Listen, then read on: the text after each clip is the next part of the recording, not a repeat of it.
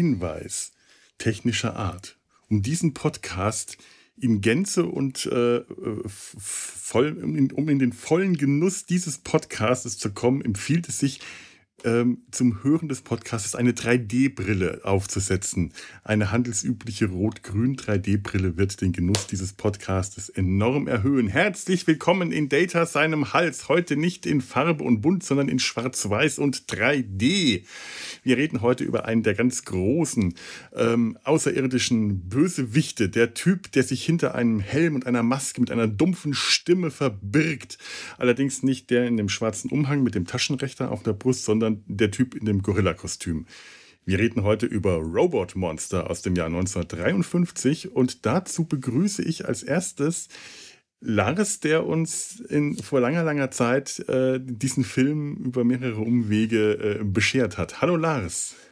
Ja, hallo. Wir sind von Mesh tatsächlich bis zu Robot Monster gekommen. Mhm, weil ich mich gerade auch frage, ob äh, man nicht auch von Mesh direkt dahin gekommen wäre. Vielleicht haben die auch irgendwann was im, im Bronzen Cave gedreht. Ziemlicher Sicherheit. Bronzen Canyon. Wir hätten ja auch direkt zum Mesh jetzt zurückkehren können. Wir hätten den, den, äh, den Weg, äh, den Kreis äh, ganz einfach schließen können, aber es wäre langweilig gewesen. Ähm, als zweite Stimme möchte ich einen Mann für Monster und Monstrositäten hier begrüßen. Normalerweise ist er eher zuständig für Kaiju-Monster, für japanische äh, Gummiechsen, die Tokio niedertrampeln. Heute hat den Weg äh, zu uns aus dem König der Podcasts, Podcast, der Steffen gefunden. Hallo Steffen. Ja, guten Tag. Ich bin so, war so ein bisschen irritiert, weil ihr auf mich gekommen wart, weil, ja, wie gesagt, ich ja also für die asiatischen Monster zuständig bin. Ich hatte den vorher auch noch nicht gesehen. Also, das ist für mich auch heute eine Erstbegegnung. Ähm, also ich finde schön, dass ich eingeladen worden bin. Wir gucken mal, ob euch das was bringt. Oh ja, ich meine, du warst ja auch schon tatsächlich bei der letzten Etappe mit dabei. Ähm, Lars, eigentlich müsstest ab, ab. du das auswendig sagen diesmal, wie die Etappen der einzelnen äh, Filme war. Sonst ja, wir, du, wir haben angefangen beim Mesh, also beziehungsweise mhm. ich nicht, du und wahrscheinlich noch äh, mehrere andere haben im da Sumpf Tune angefangen. Und Tobi dabei gewesen sein, der Film war genau. das, ja. Darüber seid ihr dann zu Barbarella gekommen, mhm. weil die mit äh, einem Sutherland, genau, mit Donald, Donald Sutherland. Sutherland. auf Tour war. Und ich glaube, da hattet ihr auch so eine Zwischenfolge, ne? Oder ja, ging das ja, direkt äh, genau. Donald Sutherland äh, äh, Star von Mesh, der in dem Film äh, Mesh von Robert Altman den Hawkeye gespielt hat, war zusammen mit ähm, Jane Fonda auf der äh, Fuck the Army äh, Truppenbetreuungstour äh, in Vietnam unterwegs und darüber sind wir zu genau. Barbarella gekommen. Von da aus ging es dann zu Galaxina, dem Knockoff mhm. von Barbarella. Von da aus ging es dann, weil der in dem Film äh, Galaxina vorkam, zu Spaceship to Venus. Ich wollte erst sagen, der Planet Saturn lässt schön grüßen, was ein ganz anderer Film ist. Eben, der schweigende Stern. Der schweigende Stern, genau. Äh, die DEFA-Produktion, genau. Genau, und die amerikanische Version wäre dann äh, Spaceship, ich weiß nicht, First Spaceship to Venus ist es, glaube ich. Sowas, ja, ja. Und von da aus sind wir dann, weil First Spaceship to Venus in einem Doppelpack im Kino in Amerika lief zu dem Kaiju-Film, dessen Name mir entfallen ist. Waran the Unbelievable. Waran. Genau. Und von Waran sind wir jetzt zu äh, Robot Monster gekommen, weil ähm, das berühmteste am Drehort von Waran, äh, das berühmteste an Waran der Drehort war, nämlich der Bronson Cave oder der Bronson Canyon in Amerika, mhm. in dem äh, sehr viel damals gedreht wurde. Und ich habe jetzt letztens erfahren, der ist jetzt gesperrt worden. Ach.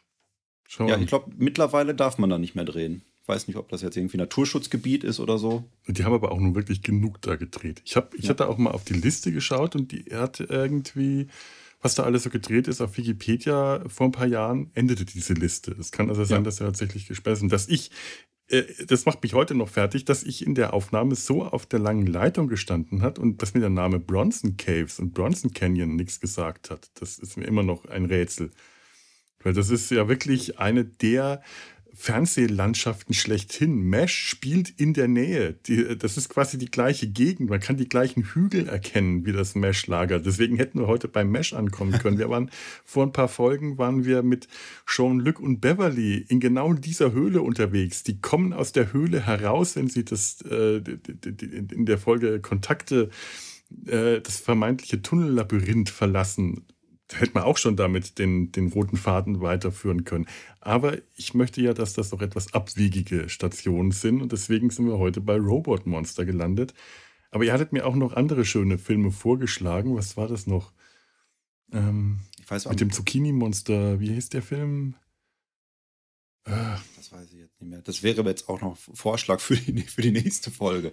Ich ja, weiß ich noch, sehr, sehr berühmt ist es auch als der Eingang zur Betthöhle mhm. aus der 60er Jahre Batman-Serie mit Adam West. Ich komme auch gar nicht. It Conquers the, uh, the Earth World? oder sowas. Also ich habe mir den Film auch angeschaut mit Lee Van Cleef in einer äh, mhm. Hauptrolle. Das ist überhaupt nicht, also, der passt gar nicht. Das ist für mich immer noch der Kopfgeldjäger aus Lucky Luke. Und dieses Monster, dieses berühmte Zucchini-Monster, äh, ja. die Eggplant-Monster, ist zwar ein geiles Prop, aber ansonsten ist der Film wirklich öde. Und der Film, also ich habe mir das dann vorher mal, also ich habe in der in dieser Auswahl, die ihr mir ge gegeben habt, tatsächlich, habe ich dann tatsächlich mich für einen entschieden, weil es wären so viele andere noch in Frage gekommen. Batman hatten wir schon mal im Sumpf, nämlich mit dem äh, Batman äh, der, der, der, der Kinofilm aus der 60er Jahre äh, Serie. Man hält die Welt in Atem. Genau der, ja.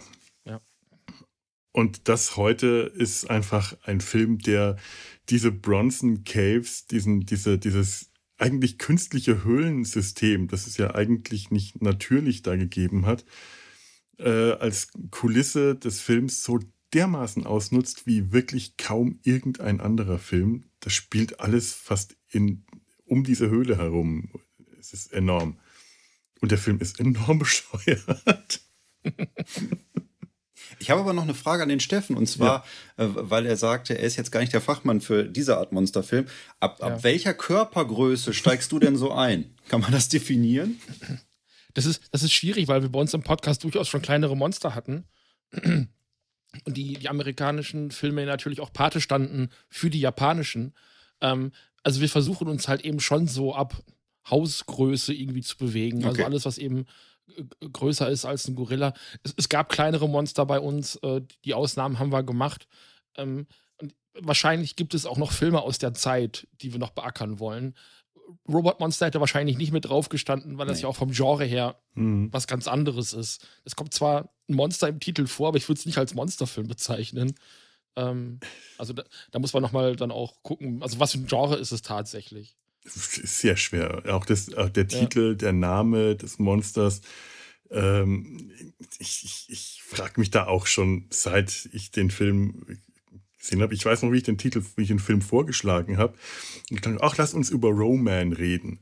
Wie, nein, du meinst Robot Monster. Nein, ich meine Roman. Ach nee, stimmt ja, der heißt Robot Monster. Aber das Monster heißt im Film Roman. Und Roman, das ist der Typ in dem Gorilla-Kostüm mit einem Pappmaché-Astronautenhelm auf dem Kopf.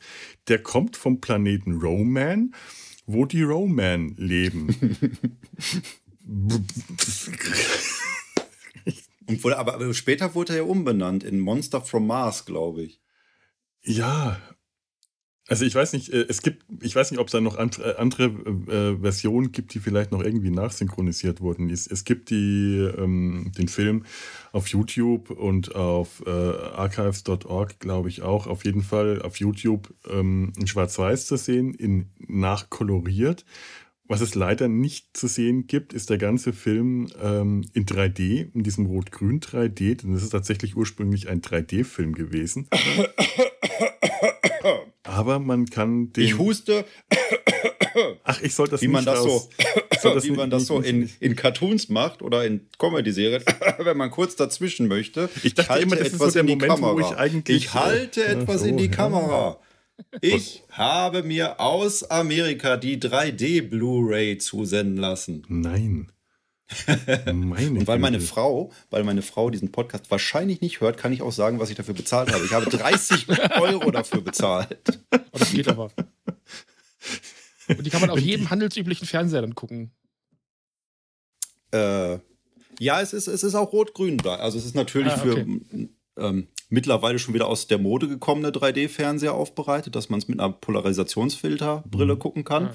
Es ist auch eine rot-grün Variante drauf Allerdings sind gar keine Brillen dabei. Das hätte man für den Preis jetzt nochmal mit dazu packen können. Nicht schlecht. Kannst du gewesen. selber basteln dann doch, oder? Ja, hat man vielleicht auch noch irgendwie von irgendeiner Zeitschrift oder so Von rumfliegen. Yps-Heft von früher oder so, ja. Genau.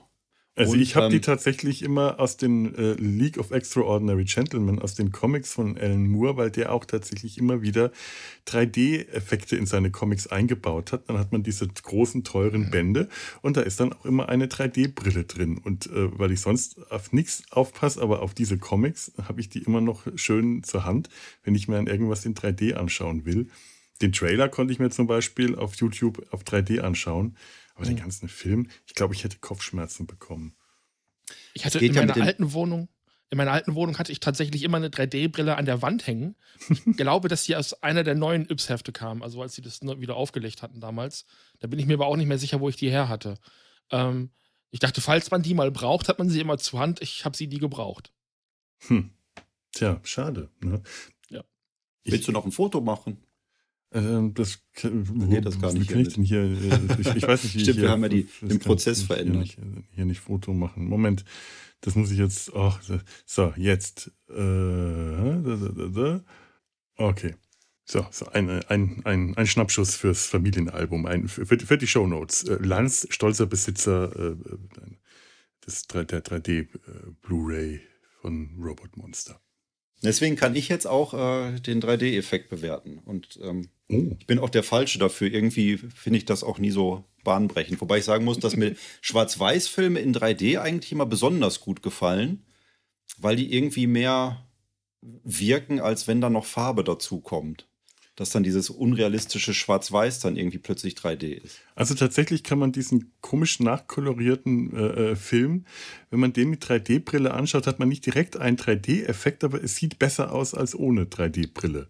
Okay. In jedem Fall hat man. Kopfschmerzen, glaube ich, hinterher. Ganz egal, wie man es guckt. Ja, das Es ist auch- sowieso. Also der 3D-Effekt ähm, im Making-of sagen sie auch, es war halt schwierig, äh, das so zu restaurieren, dass es ordentlich funktioniert hat. Sie haben auch ein bisschen rumtricksen müssten. Es gibt ja diese Rückblenden mit den Dinosauriern im Film, wo dann auch noch so Nebel drüber wabert, irgendwie so übergeblendet. Und da waren auch ein paar Szenen zwischen, da musste ich die 3D-Brille abnehmen, weil das überhaupt nicht funktioniert hat. Da hast du gedacht, du, dein Gehirn wird gleich weggesprengt. Weil das eine Auge was komplett anderes gesehen hat als das andere und da äh, konnte man nicht hingucken. Aber sonst so, ich meine, diese, diese Seifenblasen, sowas ist immer relativ Oh Gott, ja. spektakulär in Anführungsstrichen, wenn das dann dreidimensional mit besonders vielen Ebenen durch die Gegend war. ja ich habe ich hab vergessen, die Million, äh, Million Automatic Million Bubble Machine einzuschalten. An dieser Stelle. Also, Billion Ich kann sagen, für, die, für den Film lohnt sich diese äh, Blu-ray mit 3D-Effekt definitiv nicht. Man merkt, dass da unfassbar viel Liebe reingeflossen ist, äh, weil da so viel Bonusmaterial drauf ist, was auch überhaupt nichts mit dem Film zu tun hat. Es ist nämlich herausgegeben vom 3D-Filmarchiv, die gerade ihre Chance gesehen haben und einfach alles mit auf diese Blu-ray draufgepackt haben, was sie noch gefunden haben. Da sind irgendwelche alten amerikanischen Comics, die auch in diesem Rot-Grün-Prinzip gedruckt wurden, haben die dann umgerechnet und mit auf diese Blu-ray draufgepackt. Die kann man dann so durchklicken. Das, das ist immerhin, also da, das, das ist immerhin geiles Bonusmaterial. Also manch, manchmal ist das Bonusmaterial das Bessere das, äh, an der DVD. Das merke ich auch immer wieder, wenn ich mir alte Doctor Who-Episoden anschaue. Es gibt da welche, da freue ich mich auch mehr darüber, über das ziemlich umfangreiche Bonusmaterial. Denn davon gibt es dann immer sehr viel. Die Episoden sind manchmal nicht so toll und manchmal fehlen sie auch einfach. Aber das ist ja hier dann auch, das ist doch, das lohnt sich doch eigentlich fast schon wieder. Die Frau darf es trotzdem nicht hören, oder? Nee. Die darf jetzt auch nicht an der Tür lauschen. Vielleicht kann ich das gewinnbringend irgendwann verkaufen. Ja, das wäre nicht bestimmt Die Auflage wird nicht sehr groß sein, da gehe ich mal von aus. Hm. Ist aber auch relativ neu, ist glaube ich irgendwie Sommer diesen Jahres erst rausgekommen. Hm. Ist ja total aktuell. Mensch, und dann ist das ja gerade wahrscheinlich äh, der Trend mit, mit, mit der Folge hier. Wir, wir, Ja, Robot wie- Monster ist äh, in aller Munde, wir, wir hören es ja. Robert Mon Ro der Roman war immerhin auch in einem der neuen Looney Tunes Filmen äh, ist der vorgekommen. Ich habe vergessen, welcher Film das war, aber der lief der einmal. Genau. Ja, heißt der? Les, les mal Äh, vor. Looney Tunes Back in Action. Mhm. Ja. Das sind also auch die Daleks. Da sind etliche Filmmonster im Hintergrund und die- diesen Dalek durchfahren. Das ist eine schöne Szene. Mhm. Ja, wenn die, wenn die in diesem Schurken-Hauptquartier, äh, glaube ich, genau. ankommen. Genau.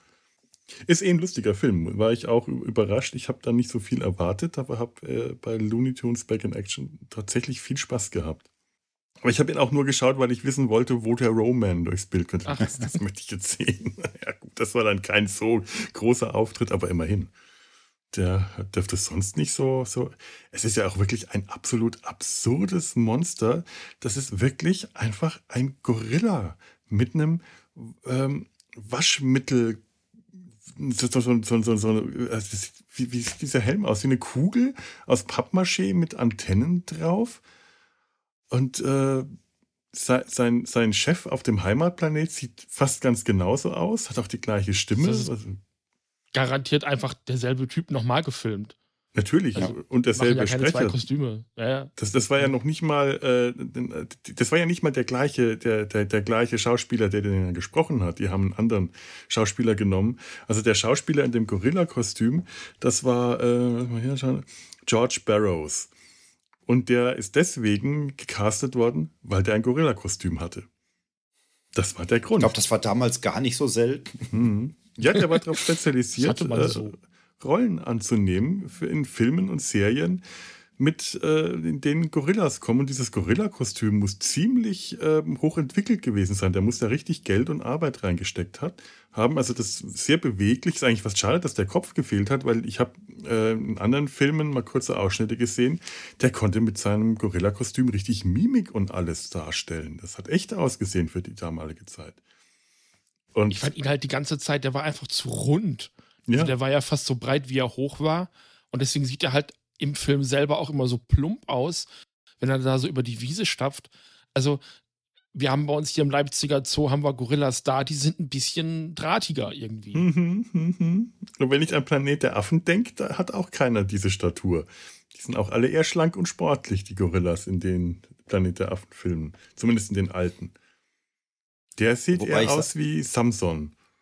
Ja, wobei ich sagen muss, äh, auch für die Größe, weil wir nochmal zurück auf die Größe des Monsters kommen, das einzig Imposante bzw. bedrohliche ist halt die Größe vom Roman. Ja. Wirkt er jetzt doch schon irgendwie einen Kopf größer als die Schauspieler, die um ihn herum agieren.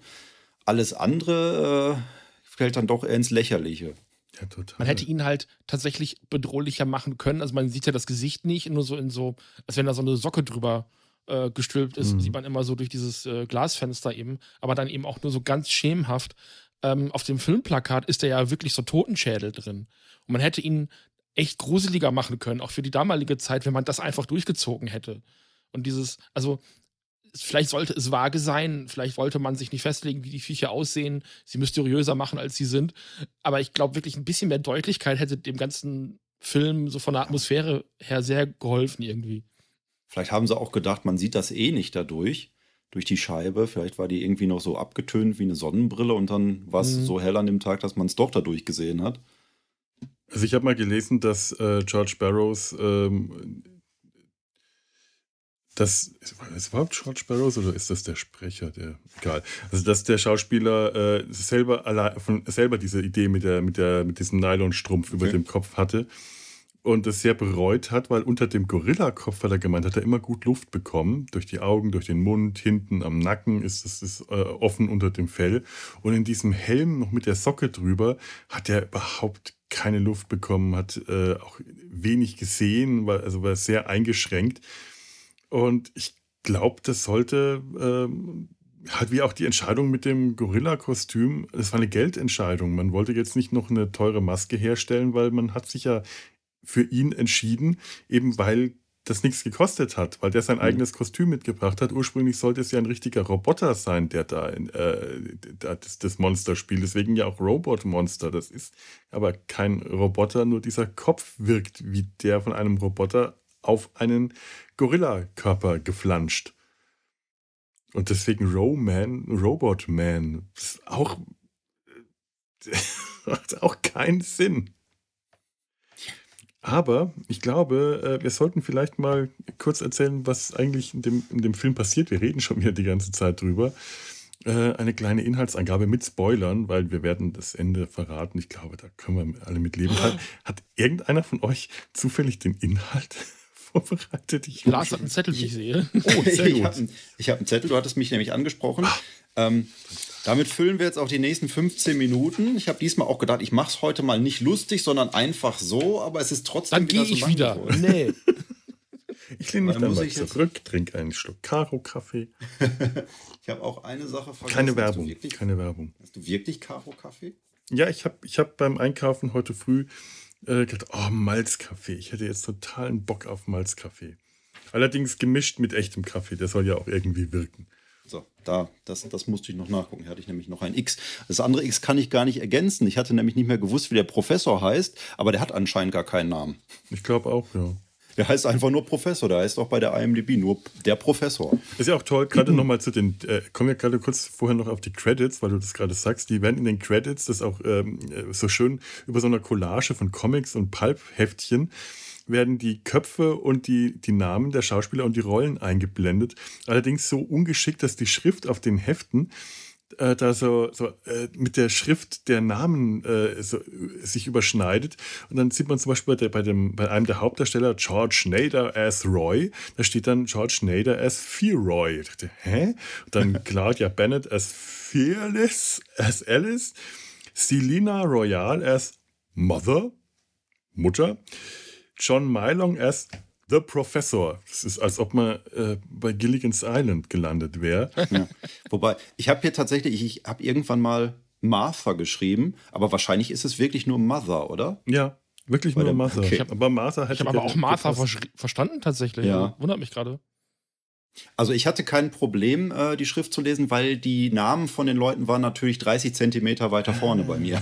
Ah, clever, clever. Da, da hat sich jetzt die Ausgabe für die Genau. Blu-ray gelohnt. Ansonsten haben wir noch Pamela Paulson als, als Carla und Gregory Moffat als der kleine Johnny. Wir sind in den 90ern, 1950ern, da heißen kleine Jungs, wenn sie blond sind noch dazu, heißen sie Johnny. Das müssen wir. George Barrows als Roman haben wir erwähnt und es gibt nur noch, es taucht nur noch eigentlich eine einzige weitere menschliche Figur auf. Und das ist eine Anwohnerin, die vergessen hat, aus dem Bild zu gehen, als Aha. eine Szene gedreht worden ist. Man weiß das aber auch nur, wenn man genau weiß, wo man hinschauen muss. Und ich glaube, ja, Ich, ich würde sagen, es kommt noch eine weitere menschliche Person vor. Da kommen wir dann. ich würde auch sagen. Ja, ja, Ja. doch, doch, doch, Ja. das stimmt, Ja. stimmt, stimmt, stimmt, stimmt. Oder ein, ein, meint ihr auch den Teil einer weiteren menschlichen Person? Ja, ja. Ja. Es ist zumindest, äh, es, es werden Leute erwähnt und äh, man, man kann so ein bisschen was erkennen. Da, da kommen wir gleich, gleich noch. Du Ja. kannst, äh, wahrscheinlich denke ich eh gerade an was ganz anderes. Also Hast äh, darfst du dann gleich noch mich Hast du erleuchten. denn noch was zum, zum Regisseur? Nur, dass der anschließend äh, äh, äh, Selbstmord äh, versucht, Selbstmord äh, begangen hat. Äh, und es wurde dann immer das Gerücht gestreut, es läge an dem Film, woran es eigentlich lag. Weiß, weiß man, glaube ich, nicht wirklich. Wie war der Name? Den habe ich mir vergessen zu notieren. Phil Tucker. Phil Tucker. Ich glaube, der berühmteste am ganzen Film war der Komponist Elmer Bernstein. Ja, allerdings. Hat später Ghostbusters und die Zehn Gebote und so gemacht. Und zu der Zeit muss er auf der Greylist gestanden haben Mhm. in Hollywood, wie er das selber gesagt hat, weil er ähm, Vermutungen, äh, so kommunistische Umtriebe wurden vermutet, konnten aber nicht nachgewiesen werden. Deswegen hat er Schwierigkeiten gehabt, Jobs zu kriegen und hat dann gerne mal für kleinere Produktionen auch äh, äh, was gemacht. Und das ist hier definitiv eine sehr kleine Produktion. So, soll ich da mal Ja, vorlesen? ja, mach bitte. Ja. Dann lehnt euch zurück. Ich äh, versuche es auch mit einer äh, nötigen Gravitas Oh. vorzutragen. bitte. Es bedurfte nur eines winzigen Augenblicks, um aus einer Idylle. Was?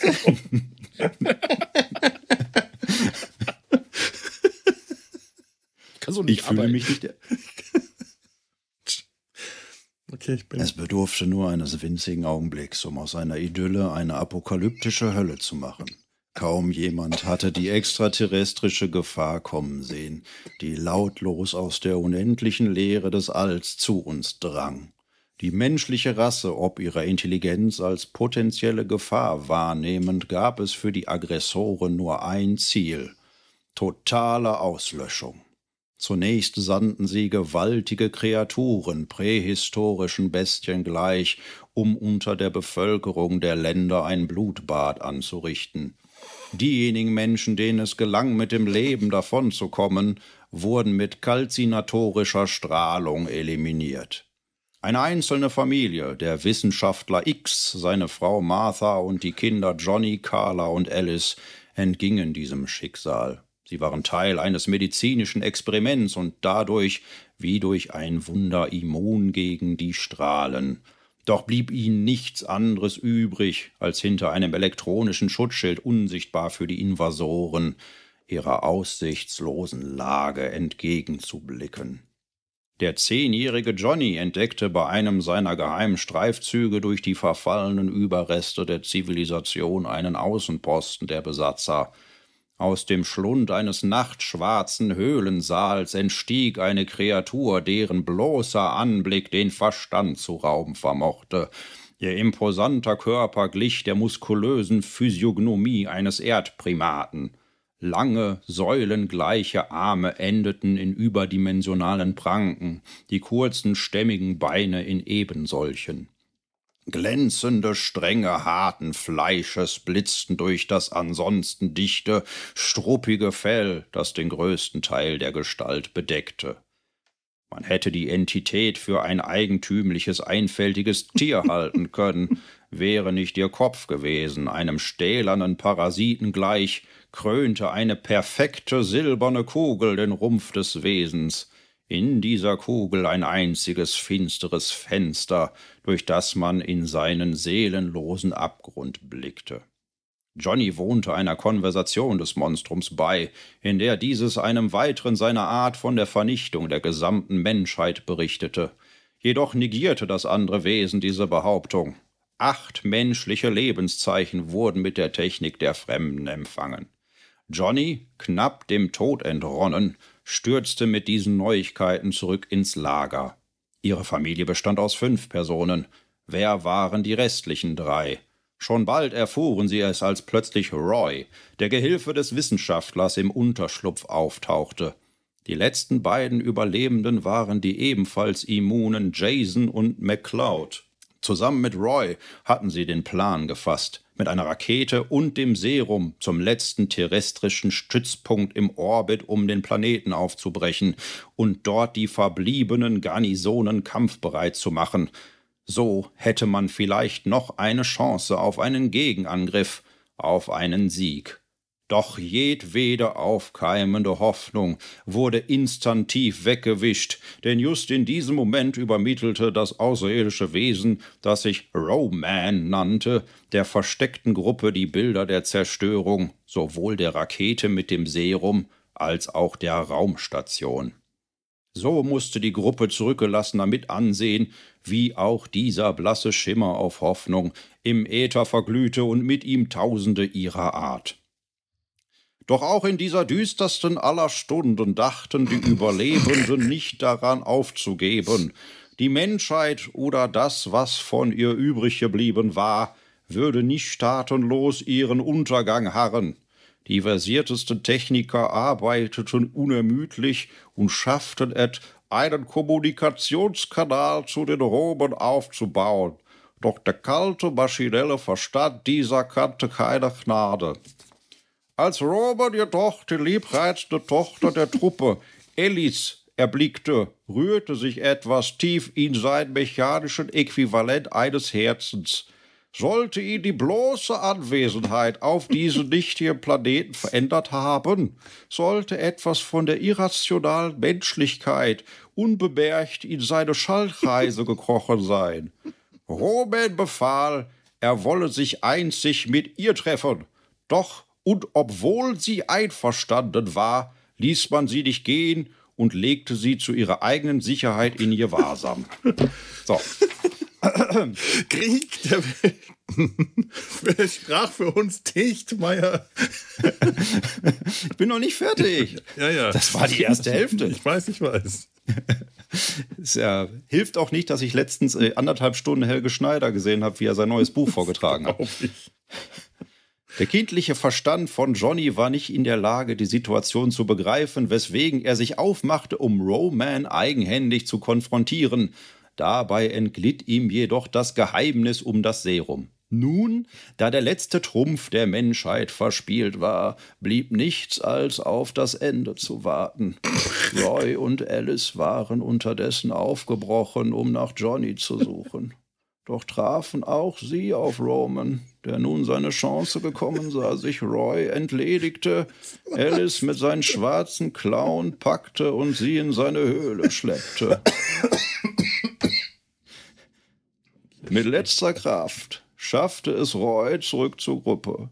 So könnte, konnte er noch von der Entführung berichten, bevor er an seinen Verletzungen starb.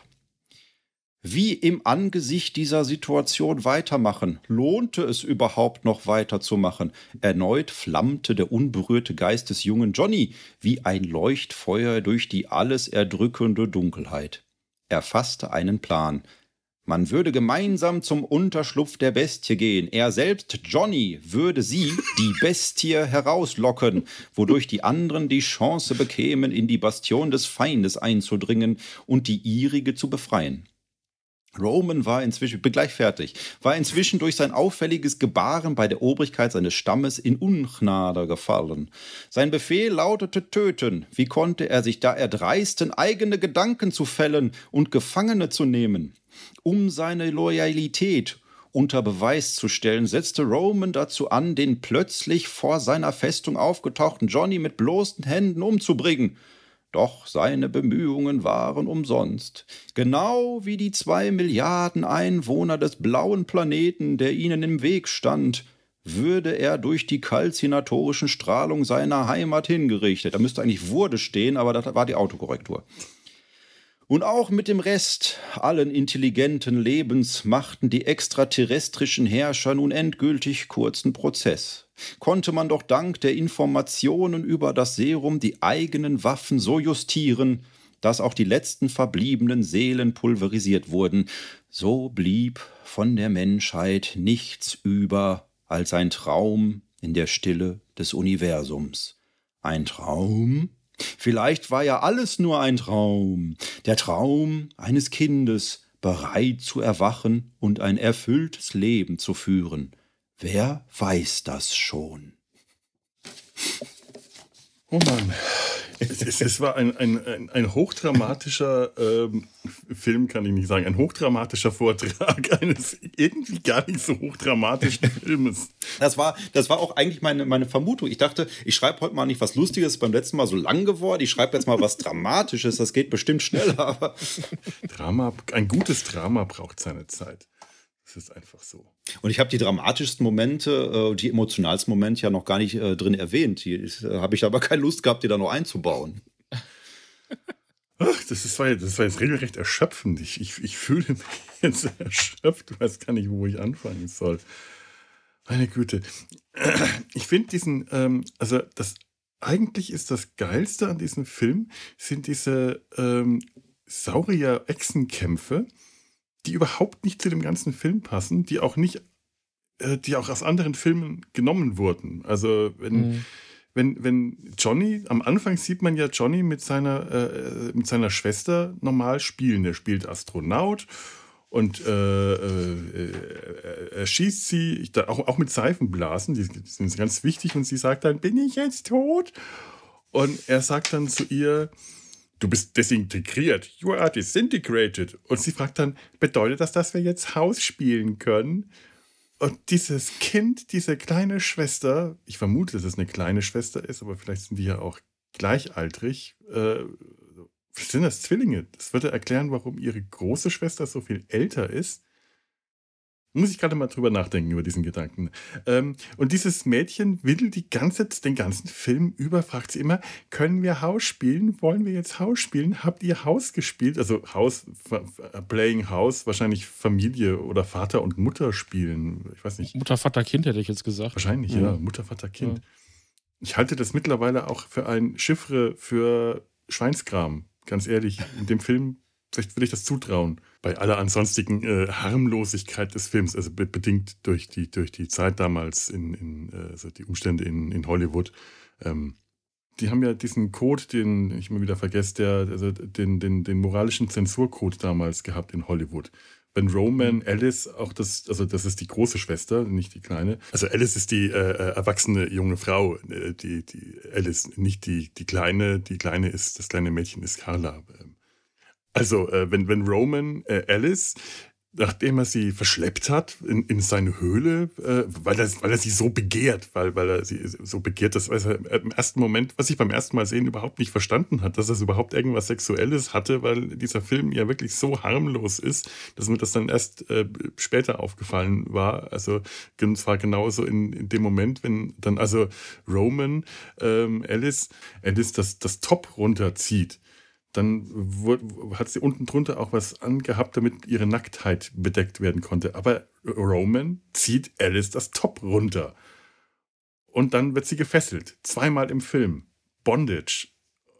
Äh, und zwar kunstvoll gefesselt. Und das zweite Mal ist mir das auf. Beim ersten Mal fesselt sie ihr Verlobter oder ihr Freund, äh, weil sie aufbrechen will, um sich Roman zu stellen zu treffen, sich mit ihm einzulassen, sich ihm hinzugeben und der das nicht will. Sie sagt auch, er wäre eifersüchtig und alles so, äh? Also, Na gut, beim zweiten Mal, beim mhm. zweiten Mal äh, versucht Roman sie ja zu fesseln was nicht so gut funktioniert mit den Händen des Kostüms, worauf mhm. er ihr einfach äh, eine Handkante in den Nacken versetzt und sie zusammenbricht und in der nächsten Szene sitzt sie halt gefesselt in der Ecke. Das ist faszinierend, weil er, er, er schleppt sie in seine Höhle. Das ist auch dieses, dieses so Monster trägt junge Frau auf den Armen. Sie strampelt und zappelt, aber ganz offensichtlich nicht zu heftig, damit der arme Mensch in dem Gorilla-Kostüm nicht umkippt. Der musste ja eh da durch Hügellandschaft dann kommt es zu so einem Techtelmechtel. Sie sagt ihm, warum bist du so stark? Scheinbar, um ihn mhm. abzulenken, um irgendwie an seine Geräte ranzukommen. Dann versucht er sie zu fesseln. Dann wird er von seinem Chef angerufen. Dann wird er von dem Professor angerufen. Und jedes Mal gerät er durcheinander. Äh, was soll ich machen? Hier, da. Äh, gerät in Zweifel, gerät in Panik, schlägt sie nieder, bevor er sie fesseln kann. Und wirklich eine, äh, ein, zwei Szenen später sieht man sie am Boden sitzen, perfekt gefesselt. Das heißt, hat die sich selber gefesselt? Weil man sieht, das dass er es nicht gemacht hat. Die hat, die hat sich für ihn selbst gefesselt. Es scheint da eine Vorliebe zu bestehen, habe ich das Gefühl. Ich weiß nicht. Dieser Film hat eh so ein paar komische Stellen, was so die Dialoge auch angeht. Das sind herrliche Sachen. Und der beste Dialog, die beste, wirklich beste Dialogszeile in diesem Film, der eigentlich gespickt ist mit idiotischen Dialogzeilen, ist ein Dialog zwischen Alice und Roy, dem jungen Mann, der auch ziemlich bald sein Hemd auszieht, die sich darüber streiten, wer von den beiden mehr bossy ist, also mehr was, was ja. übersetzt man bossy?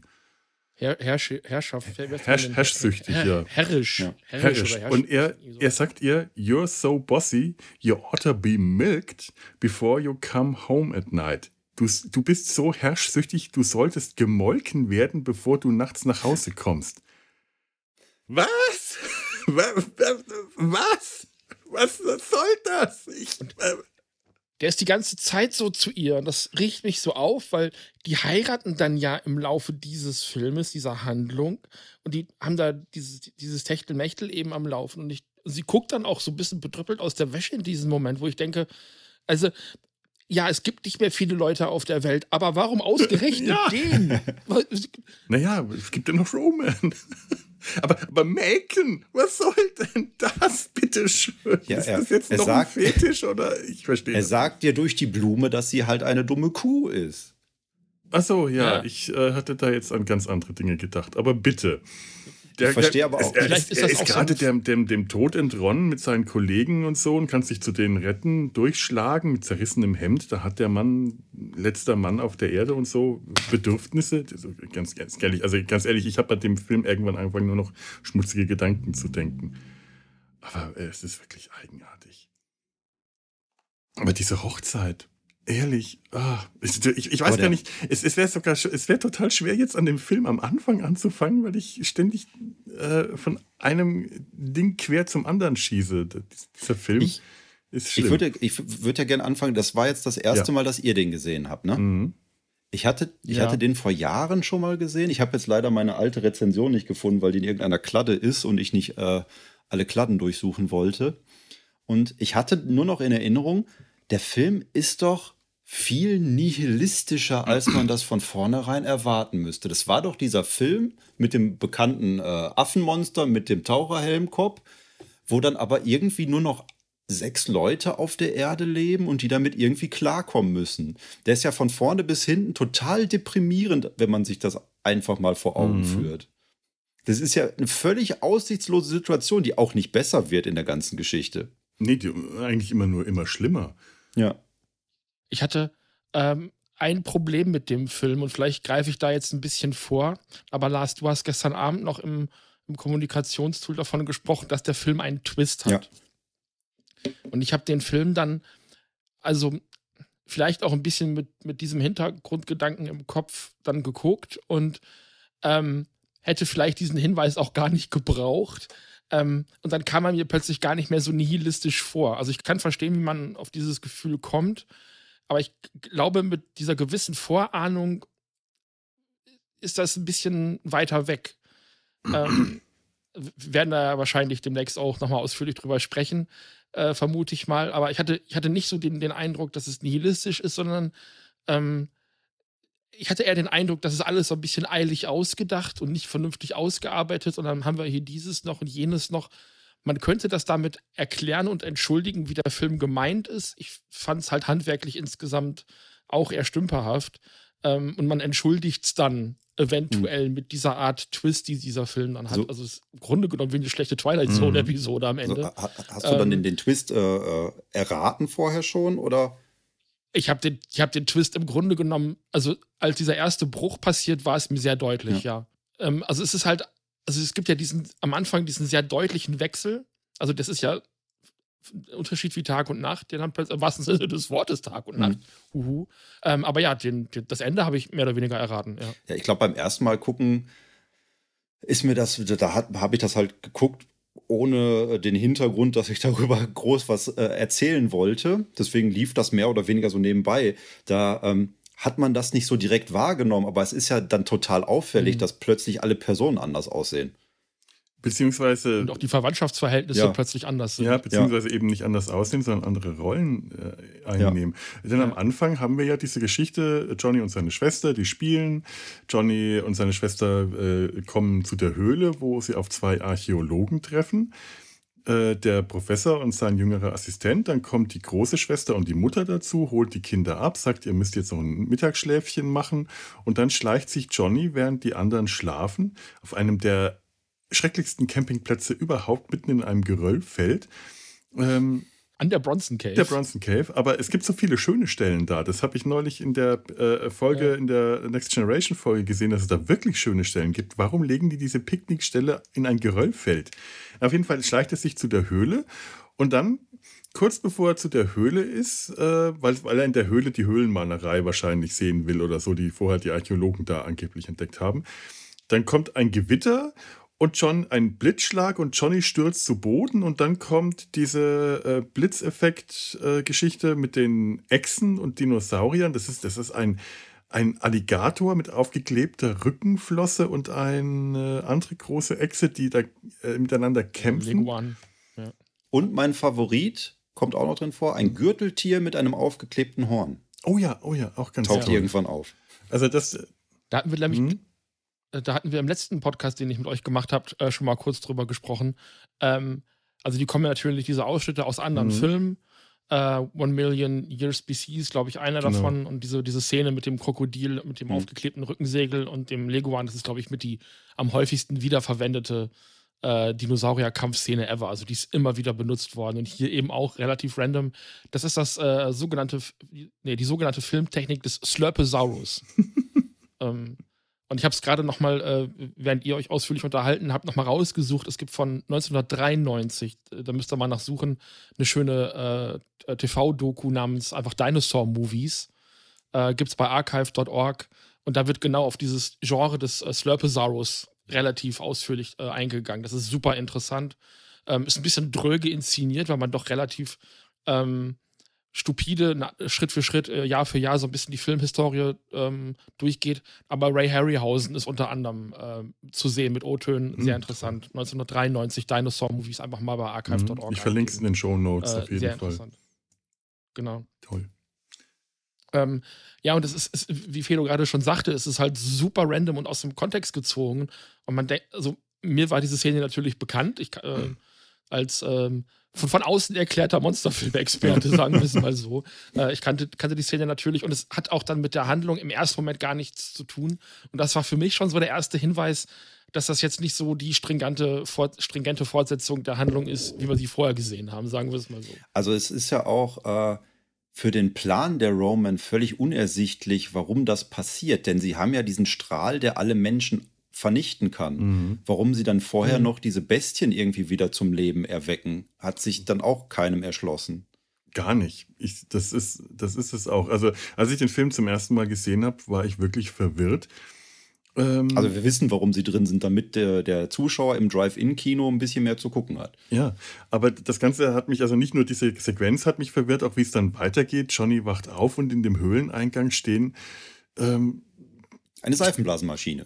Steht eine Seifenblasenmaschine rum. Steht Gerümpel rum. Auf einem kleinen wackeligen Küchentisch stehen ein paar Geräte, unter anderem Magnettonband und eine Antenne und wirklich eine Seifenblasenmaschine, die Seifenblasen durch die Gegend bläst. Und auf der anderen Seite ein großer Flatscreen.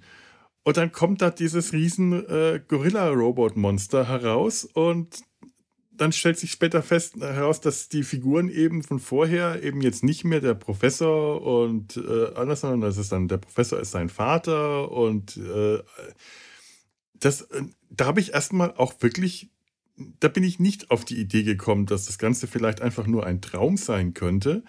Denn, Sondern sehr viel später passiert oder so, was da auch nicht sein kann, weil der Junge das gleiche Alter hat. Ja, äh, na, ich, ich, äh, ich dachte, ähm, irgendwie parallel, parallele Realität, irgendwas. Wahrscheinlich habe ich einfach viel mehr, schon viel komplizierter gedacht, als man 1953 denken würde. Aber ich dachte an ähm, alternative Realitäten, an ein Multiversum, an ein irgendwas, nur dass der Junge dann träumt und man das auch erst ganz am Schluss dann merkt, dass es wahrscheinlich, also möglicherweise einfach ein Traum war.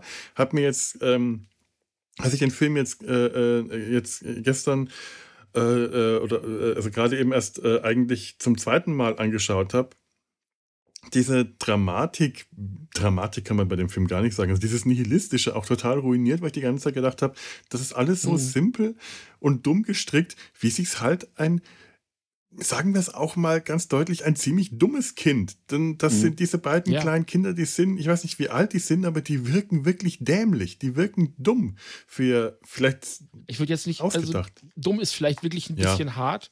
Ähm, ich glaube, dass das Ganze auf einen Traum hinausläuft, an dem mhm. Punkt sind wir jetzt. Also, das kann man äh, jetzt auch laut aussprechen. Ähm, als ich das dann, als ich den Film heute das zweite Mal gesehen habe, habe ich gesehen, dass der Film stilistisch sich halt ähm, da gar nicht vor versteckt. Also der Junge kommt ja am Anfang schon mit diesem Helm auch rein ins Bild und tut so, als wäre er irgendwie ein Weltraummonster, ähm, was seine Schwester disintegriert. Du hast am Anfang diese Comic- mhm. und Pulp-Hefte im Hintergrund. Ähm, der Film versteckt diesen Twist halt auch überhaupt nicht. Also ähm, dieses ganze Comic-Thema und ähm, Science-Fiction-Thema, das wird ja von Anfang an konsequent durchgezogen. Ja. Und es ist, ähm, es ist so, ähm, wie soll man das sagen, die ganze Handlung, die dann folgt, ist eben auch so diese Traumlogik.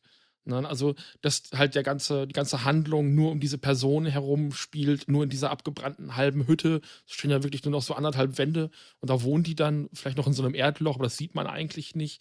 Also, das Ganze hat auch wirklich so eine, so eine schräge Traumlogik. Dann noch mit diesen ganzen Licht- und Blitzeffekten, die, glaube ich, so dieses Abwehrstromnetz darstellen sollen, mhm. was der mhm. äh, halt auslöst. Das habe ich auch nicht so richtig verstanden, was das soll. Es hat halt so eine schräge Traumlogik. Und ähm, ich, ich, ich, glaube, dass der ähm, halt, also diese, diese Machart des Filmes gut gemeint ist, aber dann nicht gut gemacht ist, nicht gut umgesetzt ist. Ich glaube, die Idee ist recht gut. Weiß auch nicht, ob das von vornherein alles so geplant war oder ob sie dann irgendwann anhand ihrer Mittel entschieden haben, noch diese Geschichte um den Traum da rumzustricken. Das wirkt so, wie du schon sagst, es wirkt auch irgendwie so ein bisschen halbherzig. Du bist auch, wenn du es genau betrachtest, total verwirrt am Anfang, dass du diese Comic-Hefte als Hintergrund ja. hast. Mhm. Warum habe ich da jetzt diese Comic-Hefte im Hintergrund? Da hast du sogar einen Comic, da steht Robot Monster drauf, da ist aber nicht das Robot Monster drauf. Da ist auch irgendwie mhm. so eine, ja. weiß ich nicht, sieht aus wie ein Neandertaler war da, glaube ich, drauf.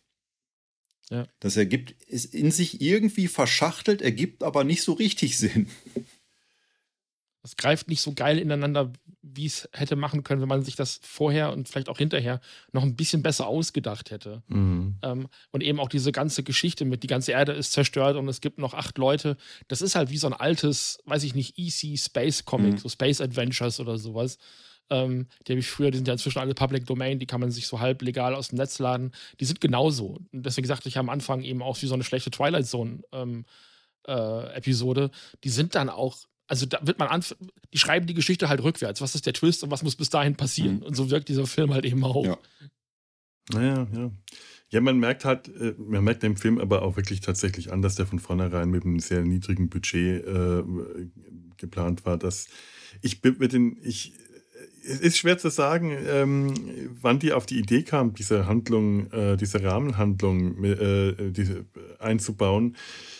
Es wirkt aufgesetzt, aber andererseits, nach dem, was ich gehört habe, waren die Dreharbeiten, haben exakt vier Tage gedauert. Mhm. Und da wird es wohl auch keine Nachträge gegeben haben, wo man gesagt hat, ach nee, komm, wir gehen jetzt nochmal in den Bronson Canyon und drehen nochmal die Szene von Anfang und von Ende nach mit dem Picknick und den Archäologen, um das zu erklären. Ähm, höchstens würde das vielleicht erklären, warum die am Anfang und am Ende andere Klamotten tragen.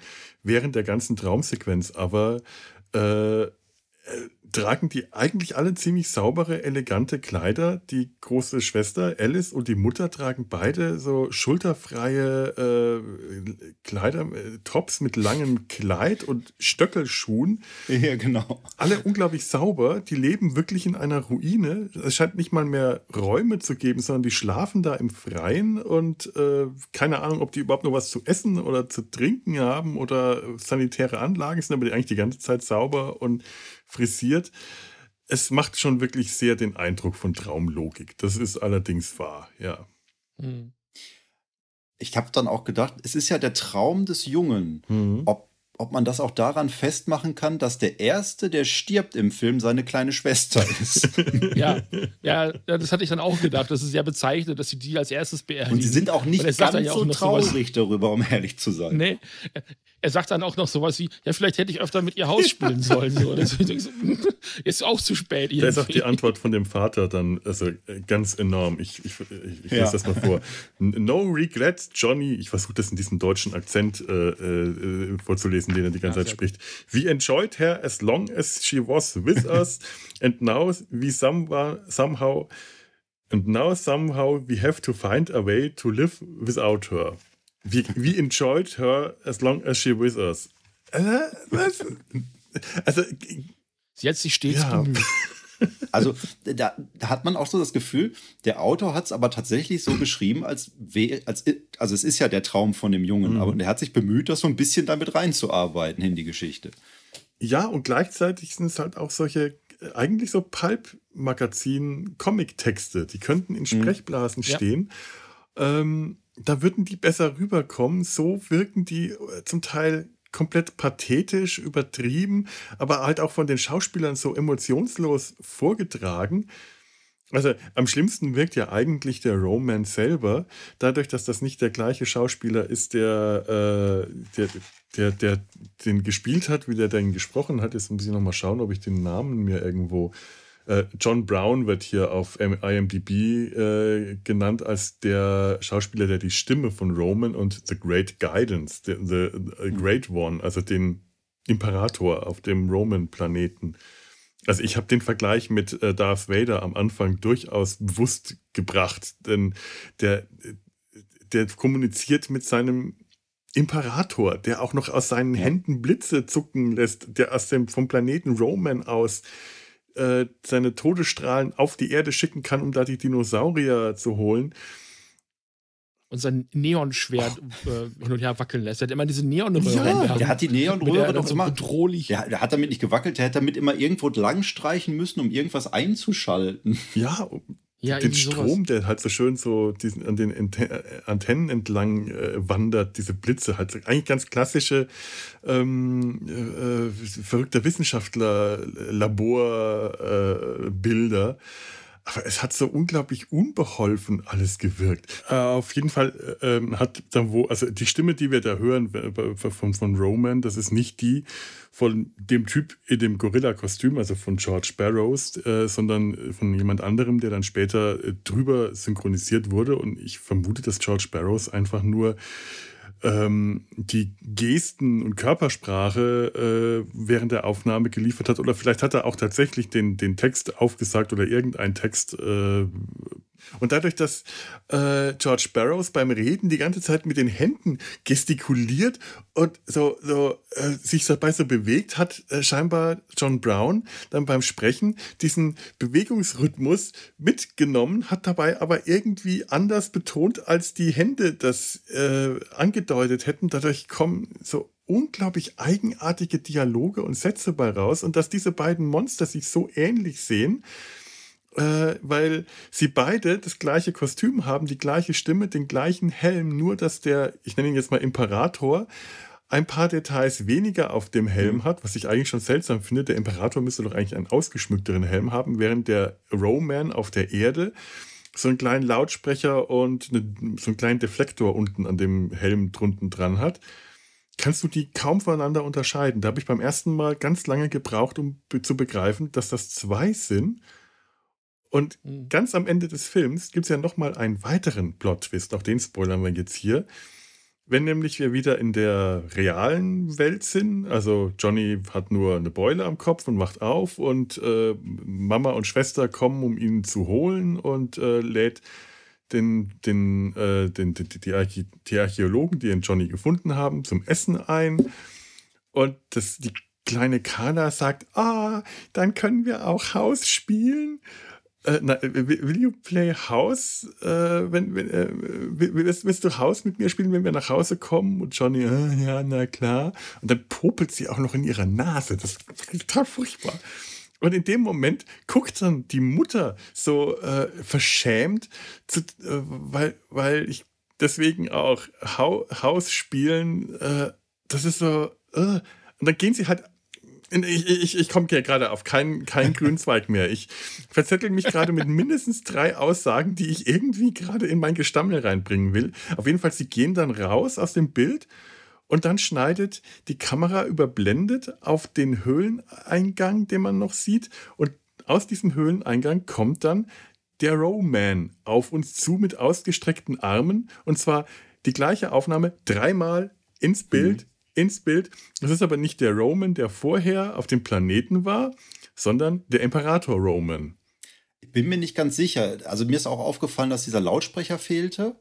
Äh, was man nicht genau sieht bei dem Imperator ist, wie die Antennen aussehen. Der mhm. hat nämlich auch andere Antennen, der Roman, der ganz zum Schluss aus der Höhle rauskommt. Also ich gehe mal davon aus, dass das der Imperator war. Ja. Aber es ist auch, äh, beim ersten Mal habe ich da überhaupt nicht drauf geachtet. Dachte, Jetzt ist der doch da, lebt er? Ist das jetzt wieder der Plot-Twist oder ist es einfach nur ein Gag für die 3D-Kino-Zuschauer, dass jetzt das Monster ihnen nochmal entgegenkommt? Es ist sowas, das klingt auf dem Papier dann im ersten Moment gut, aber wenn man drüber nachdenkt, macht es überhaupt keinen Sinn. Das ist wie bei der Tim Burton-Verfilmung von Planet der Affen, wo er am Ende auf äh, dem anderen Planeten landet und dann ist dann äh, irgendwie die Lincoln-Statue mit einem Affen oh. ersetzt worden. Mhm. Ich würde auch schon vermuten, dass es wirklich so mit diesem Effektkino zu tun hat. Also 3D ist ja nur ein Auswuchs dieser äh, Bewegung gewesen. Die haben ja Vibrationsmodule äh, unter die äh, Sitze gepackt, die haben Lichteffekte mhm. Eingesetzt, die sind irgendwie mit Skelettkostümen durchs Publikum äh, gerannt und haben Abu gemacht und haben Sachen von der Decke fallen lassen um die Leute noch zusätzlich zu erschrecken, zusätzlich zu dem, was im Film passiert ist. Oder Filmfiguren haben die Leute im Publikum angesprochen, da saß dann jemand mit drin, der hat geantwortet. Also Filme, die man so heute gar nicht mehr gucken kann, weil was fehlt, mhm. weil eine Person fehlt, die antwortet. Ähm, und also, dass dann eben da nochmal auch der Zuschauer im Publikum angesprochen wird, optisch, da gehe ich ganz fest von aus. Das war so damals die Zeit, wo ähm, 3D wieder anfing im Kino, wo so alles Mögliche gemacht worden ist, um das zu rechtfertigen, wo dir einfach alles entgegengeschmissen worden ist, was man irgendwie hatte. Also ich erinnere mich an eine Szene in einem dieser Wiki-Kinofilme, wo sie einfach random Pfeile in den Vordergrund schießen, was einfach keinen Sinn hat für die Handlung, das sieht nicht gut aus, aber es war halt fürs 3D-Publikum im Kino gedacht. Und ähm, das hat es damals ja eben auch schon gegeben. Und klar ist, okay, das ist eigentlich jetzt nur ein Gimmick, um die Leute wieder ins, äh, ins Kino zu holen. Das Fernsehen kam damals ja langsam auf. Ähm, Radio-Leute ja dann auch nochmal ganz anders ähm, äh, eingewickelt um die Zeit. Also es ist ähm, die, meiner Meinung nach definitiv irgendwie so äh, fürs Publikum gedacht, so nach dem Motto, wo jetzt kriegst nochmal dieses Monster ins Gesicht und ha, was bedeutet es und ist es eine tiefere Ebene und ha, ha, ha. Also das ist so meine Interpretation. Ja, wobei das jetzt vom 3D-Effekt, muss ich sagen, hat der Film sich sehr zurückgehalten, was solche Szenen angeht. Ich habe auch äh, The Creature from the Black Lagoon in der 3D-Variante gesehen. Da hast du dann tatsächlich auch so Szenen drin, wo dann die Hand von der Kreatur so ganz weit aus dem Bildschirm rauskommt, die dann extra dafür gemacht sind. Sowas hast du bei Roman eigentlich nicht. Du hast ja unendlich viele Szenen, wo der Roman einfach nur durch die Landschaft stapft. Mhm. Kommt aus der mhm. Höhle, guckt nach links, guckt nach rechts, geht wieder rein, stapft einen Berg schwerfällig hoch, stapft einen Berg schwerfällig wieder runter. Ja, ich, wie Samson. Samson ja. aus der Sesamstraße. Ungefähr so bewegt er sich. Hui, hui, hui, hui, hui. Auf der Suche nach seinem Schnuffeltuch. Ja, genau ja, also tatsächlich sind so die Momente, wo der Imperator seine Blitze schleudert und das macht er also äh, auch nur einmal. Also zweimal hält er seine, seine Klaue so ins Bild, aber nur, nur beim zweiten Mal äh, schießt die Klaue dann auch noch Blitze aus.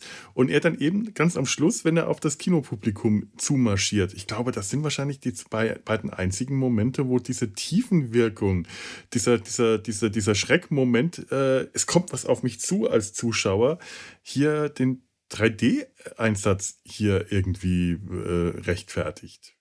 Da muss ich sagen, nicht, dass. Wie war das denn mit den Blasen? Nee, nicht, dass es mir aufgefallen also, wäre mit, mit, den, mit, mit den Händen oder so. Die Blasen, äh, so Seifenblasen und sowas, oder weiß ich nicht, Konfetti oder so, das ist an sich immer schon ganz spannend, wenn man das in 3D hat, weil es so unfassbar viele Ebenen sind.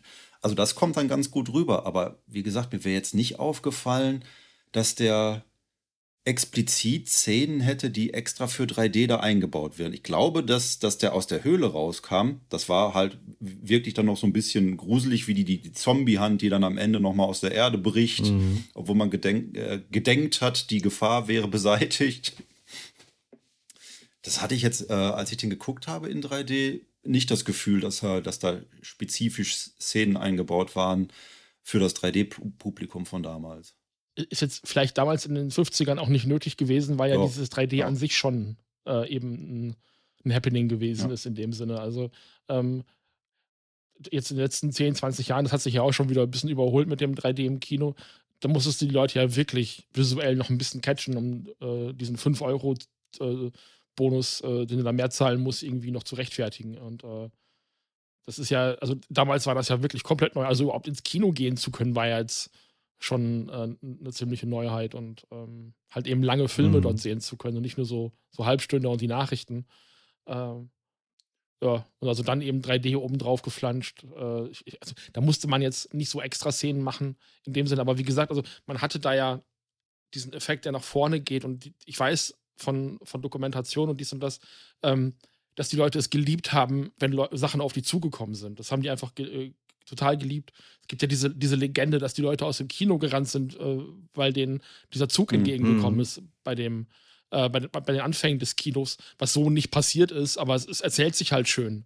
Und ähm, das hat halt eine Wirkung auf dich, wenn irgendwas riesengroßes und dann plötzlich äh, auf dich zukommt. Ähm, heute vielleicht weniger als, als damals, aber jeder ist ja auch anders empfänglich irgendwie. Ne? Ja, ja, ja, ja. Ich, ich, ja, klar. Also es ist tatsächlich, wenn man sich diesen Film heute anschaut, einfach nur in Schwarz-Weiß, dann macht, dann, dann, dann fehlt einfach sehr viel an dem Film, was bei so einem 3D-Kino-Erlebnis von 1953 wahrscheinlich einfach alles noch drin war. Und selbst wenn man sich den heute mit äh, äh Rot-Grün-Brille in 3D anschaut, wird immer noch viel fehlen. Ganz einfach, weil man ja auch dieses Kinoerlebnis nicht mehr ähm, rekonstruieren kann. Ich weiß noch, wie ich als Kind zum ersten Mal einen 3D-Film gesehen habe. Das war noch nicht mal im Kino, das war auf irgendeinem ich glaube, das war in Italien im Gardaland, das ist das italienische Phantasialand.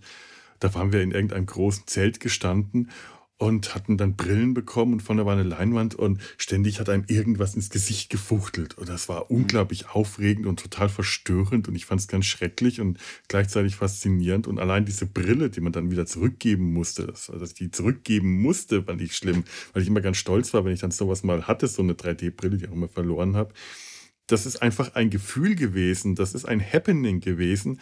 Das kannst du ähm, nicht mehr, das kannst du nicht mehr wiederherstellen später. Das fehlt einfach. Das äh, ist jetzt auch natürlich so, so schön äh, schräg dieser, dieses B-Movie ist und es auch Spaß macht, so, so, so, so, so, so einen Film anzuschauen. Ähm, der Film muss damals erfolgreich gewesen sein. Der hatte mhm. ein niedriges Budget, muss aber ähm, vergleichsweise sehr viel dafür eingefahren haben. Meines war irgendwie 16.000 Dollar hat er gekostet mhm. und eine Million hat er wieder eingespielt. Ja, irgend sowas. Also sowas das, um den Dreh. Im Vergleich zu den Kosten hat er äh, einen enormen, enormen Gewinn gemacht. Und das äh, das ist ein deutliches Zeichen eben auch für, für einen Blockbuster ja. und dann eben dieses Effekt-Kino dabei zu haben. Ich habe den noch nicht gesehen, aber es gibt mit John Goodman diesen Matinee-Film, mhm. der ähm, genau diese Zeit eben anspricht. Also ähm, der steht deswegen bei mir auch echt weit oben auf der, auf der Watchlist, weil es genau um diese Art von, von Kinoerlebnis eben auch geht. Und ähm, gibt einen, gibt einen schönen Beitrag vom äh, Angry Video Game Nerd, genau zu diesem Thema, zu diesem Effekt-Kino. Ähm, An den Film habe ich auch gerade gedacht, wie du das erzählt hast. Ich wusste den Titel ja. nicht mehr, ich wusste, dass ich den irgendwann mal gesehen habe. Ich wusste, dass John Goodman mit äh, darin ja. ist. Schreibe genau. ich mir mal auf. Martinet Vielleicht wäre das ja auch ein Kandidat für den nächsten, die nächste Etappe. Der Obwohl ist, der ist auch toll. Das ist in meinem Filmtagebuch der erste Film gewesen, dem ich zehn Punkte gegeben habe, glaube ich. Oh, Martinet gucken, weil Lars den mag. Und Fun Fact: Ich habe ich hab die äh, Film. Mhm. Fun Fact: Der ist von Joe Dante, der auch Looney Tunes Back in Action gemacht hat. Oh. Genau, mhm. ja. Ähm, ich habe ich hab die Filmtipps, die ich von Herrn Besten habe, äh, haben mir immer sehr gut gefallen. Also da, äh, der lag noch nie falsch, muss ich ganz ehrlich sagen. Ja, ja, ich habe ja auch noch einen gerade äh, ähm, bei mir hier liegen, den ich wahrscheinlich dann heute Abend, wenn es dunkel ist, anschaue. Ähm, von Lars, von, wie, wie, wie, wie war der Titel? Ich, den Hotel zum. Das Hotel zum verunglückten Alpinisten. Ja, den will ich mir heute noch anschauen. Ja. Okay. Also, Filmtipps wie von heißen Herrn Sie? Luavik. Und ja. weiter Luavik. Sie heißen Luavik, Luavik. Ja. Mario, Mario. Oh Gott, komm bitte nicht. Mario, Mario. Nein. Ja, Filmtipps von Herrn Besten. Sollte man, äh, sollte ja. man ernst nehmen. Damals die Trash-Film-Ecke äh, in der Lauschzwiebel immer eins meiner Highlights. Ja, ja, ja, ja, stimmt. Das war das und äh, ungeschlagen für mich immer noch die Günther aus dem äh, Adventskalender. Leider nicht mehr zu Ach, finden. Hörspiele, ja. Hörspiele. Ich habe heute diesen schönen Text vorgelesen mit meinem Helge Schneider Ruhrpott-Deutsch. Das muss ja erstmal reichen. Ich, ja, ich habe die ganze hm. Zeit Jürgen von Manger gehört als Techtmeier, aber äh, Ruhrpott ist Ruhrpott. Äh, der, der kann für so viele stehen. Ich wollte nochmal darauf zurückkommen, auf mhm. das Verhältnis zwischen Great Guidance und dem Roman XJ2 oder so. Der hat ja noch eine, eine, Kennziffer, mhm. habe ich eben noch gesehen, als ich versucht habe herauszufinden, ob es der gleiche Roman am Ende ist. Ähm, da fand ich aber schon schön, wie in der ersten Szene direkt die Charaktere der beiden rausgearbeitet wurden, denn äh, Great Guidance begrüßt den Roman auf der Erde ja mit, äh, du bist 14 Minuten zu spät. Also man merkt direkt, er ist hier der Chef mhm. und der mhm. andere ist so ein bisschen der Dödel. Ja, ja stimmt. Aus der, aus der, Rolle kommt er ja auch nicht mehr raus dann.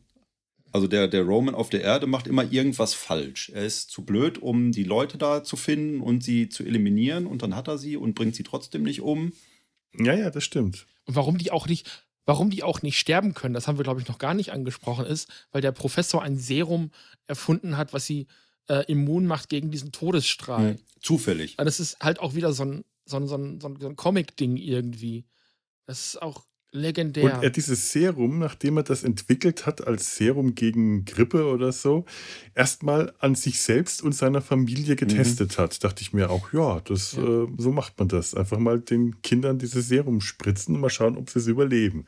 Wir müssen ja noch auf die, auf die anderen beiden äh, zu sprechen kommen, die es ja auch noch überlebt haben, die dann ja versuchen, von der ja, Erde zu fliehen. Ja, ja. Ich das ist ja auch noch eine ganz, ganz wichtige Sequenz dieses Films. Ich habe da, ich hab da auch so. Oh also, wenn ich jetzt eine Fortsetzung drehen würde, das ist quasi das Rogue One von, Ro von Robot Monster. Ist die Geschichte von Jason und McCloud, die versuchen, das Serum zu dieser Weltraumstation zu bringen. Oh ja. ja, natürlich. So wie die damals die Rebellen die äh, Pläne vom äh, Todesstern geklaut haben, sind hier Jason und McLeod unterwegs, das Serum zu dieser Au zum Außenposten zu bringen. Der übrigens nicht von den Romans zerstört wurde, weil das ja egal ist, dass da noch tausende von Soldaten irgendwo außerhalb des Planetens im Weltraum rumschweben. Nein, nein, man konzentriert sich jetzt auf diese Familie, die da noch irgendwo rumkreucht. Ja, eben. Und es wurde ja irgendwie gesagt, äh, The Great Guidance, äh, der, der Imperator hätte das auch für praktisch gefunden, dass es das noch eine Station gibt. Wenn die Roman landen, dann könnte man die benutzen. Aber wie gesagt, ja, dass da genau. Soldaten da drauf sind, die auch irgendwie einfach scheinbar die ganze Zeit nur zugeschaut haben, die sich da irgendwie auch dieser Station, die aber eigentlich keine Station ist, sondern auf dem Videomaterial sieht man eins dieser, es ist ein Raumschiff mit so einem Wunderkerzenantrieb, wahrscheinlich noch aus mhm. Buck Rogers mhm. oder Flash Gordon äh, genommen. Und die Rakete, die da startet, um da hinzukommen, die kommt auch, also das kommt alles aus anderen Filmen, solches Material. Die Rakete, die da hinstartet, müsste aus, das ist der Film Rakete Mond startet. So ist tatsächlich der deutsche Titel. Rocket Chip, äh, Rocket, verdammt, Rocket Ship XM. Äh, Destination Moon. Ich Und überlege gerade, ob ich den auch irgendwo im Schrank stehen habe. Der Film hat eine den Besonderheit, gesehen, ja. die zu, äh, ihn äh, eine Gemeinsamkeit mit Galaxina. Wenn dieser, also ich habe den Film noch nicht ganz gesehen, aber das ist eigentlich ein Schwarz-Weiß-Film. Ähm, die Rakete wird aus der Bahn geschleudert, während sie durchs All fliegt und landet versehentlich auf dem Mars, obwohl sie eigentlich auf den Mond wollten. Glaube ich, wenn ich es jetzt irgendwie so richtig zusammenbringe, also ich, ich lege da meine Hand nicht ins Feuer auf die Richtigkeit dieser Aussage, aber wenn sie dann auf dem, ich glaube, Mars landen, dann ist das Bild rot eingefärbt, weil es der rote Planet mhm. ist und auf dem, äh, auf dem Mars äh, die Atmosphärenfarbe, also ganz wie Galaxina, ähm, hat man dann ein, an andere Lichtverhältnisse. Und das sieht tatsächlich das, ziemlich geil aus in dem Film. Ist das, ich glaube, das ist, ist das dann der mit dieser komischen Fledermaus, Riesenrattenspinne? Da gibt es einen Film, da kommt so ein Monster drin vor. Ich meine, das wäre der. Ja, das ist, glaube glaub ich, nochmal ein anderer. Das okay. heißt, glaube ich, einfach Mars Monster oder irgendwie sowas. Ich bin mir gerade unsicher. Ich, ja, das ist ein anderer. Da, da kann Monster from Mars ja. oder so. Ja. Weiß ich auch nicht, weil den habe ich tatsächlich noch nicht gesehen. Das wäre. Mh, hm, aber ich glaube auch, dass es ein anderer ist. Es, kommt, es kommen Leute auf dem Mars vor, aber ich glaube, hm, Monster wahrscheinlich eher nicht. Aber der wäre zum Beispiel auch was, was ich äh, als, als Fortsetzung in, äh, in Betracht ziehen würde. Und auch dieses, ähm, was hatten wir, Tumak, der Herr des Urwaldes, One Million BC, wo eben die schönen Echsen äh, herkamen. Mhm. Also ich würde ja. ja der Fledermausfilm übrigens. Äh, der Fledermausfilm übrigens Angry Red Planet. Stimmt, ah. hast recht. Ja. Auch ein Song von äh, Rob Zombie. Bestimmt, ja. Ähm, wo waren wir gerade? Ich hab ich den, jetzt habe ich den Anschluss verpasst. Verloren. Äh, bei, den, bei den Raketen. Ach ja, ah, ja, genau. Wir waren beim. Also die Rakete, ja. die äh, ins All fliegt, die finde ich noch ganz in, in Ordnung. mhm. Sieht so ein bisschen so aus wie damals bei, bei, bei Thunderbirds. Ja. Ähm, nur halt in Schwarz-Weiß. Also, das ist so eine von den Miniaturaufnahmen. Also in den Kaiju-Filmen hat man ja eben auch immer diese Miniaturaufnahmen. Da achte ich natürlich besonders drauf, wie das gelöst ist. Äh, da ist es noch ganz annehmbar. Und später hat man eben diese Szene, wie dieses Raumschiff dann anfängt zu trudeln und sehr viel, ähm, sehr viel Nebel da ist. Und ich habe solche Filme halt immer nur in Anspielungen gesehen. Weißt du, man, man sieht immer in so Parodien auf solche Filme, wenn jemand an so einem Seil so ein UFO durchs Bild jagt und dies und das. Und ich dachte, das, das ist doch niemals passiert, das ist doch total offensichtlich. Und Schnüre habe ich in alten Filmen schon gesehen, keine Frage.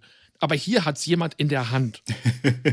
Und das ist legendär. Man sieht es halt in einer Einstellung für einen kurzen Moment, aber durch das Gegenlicht sieht man es sehr deutlich für diesen kurzen Moment. Und hier macht wirklich jemand, ich glaube, man hat sogar an so einem Stiel, ja. und an dem Stiel ist das Raumschiff. Irgendwie so. Es ist legendär. oh Gott, ja, das ist so groß. Die Raumstation.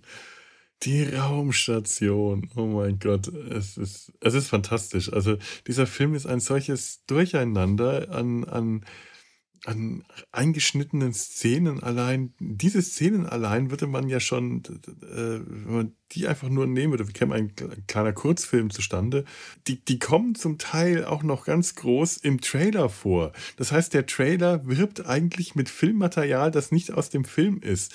Am Ende, äh, wenn, wenn der, der, der Imperator den Roman tötet, um ihn zu bestrafen und dann die Erde vernichtet, dann ähm, holt er nochmal äh, Dinosaurier, die alles vernichten sollen, was auf der Erde ist, weil aber nichts mehr auf der Erde ist, äh, fressen sich die Dinosaurier dann gegenseitig, bekämpfen sich gegenseitig und dann Erschütterungen, die die, den, die, die Erde aus der Galaxie schleudern sollen oder aus dem Universum schleudern sollen. Und dann siehst du halt Erdbeben, äh, Erd, die sich da auftun. Und das glaub, kommt, glaube ich, äh, aus Lost Continent von 1951. Ja, definitiv auf Lost Continent von 1951. Ich sehe es nämlich gerade hier auf IMDb, die Szene mit dem Erdbeben.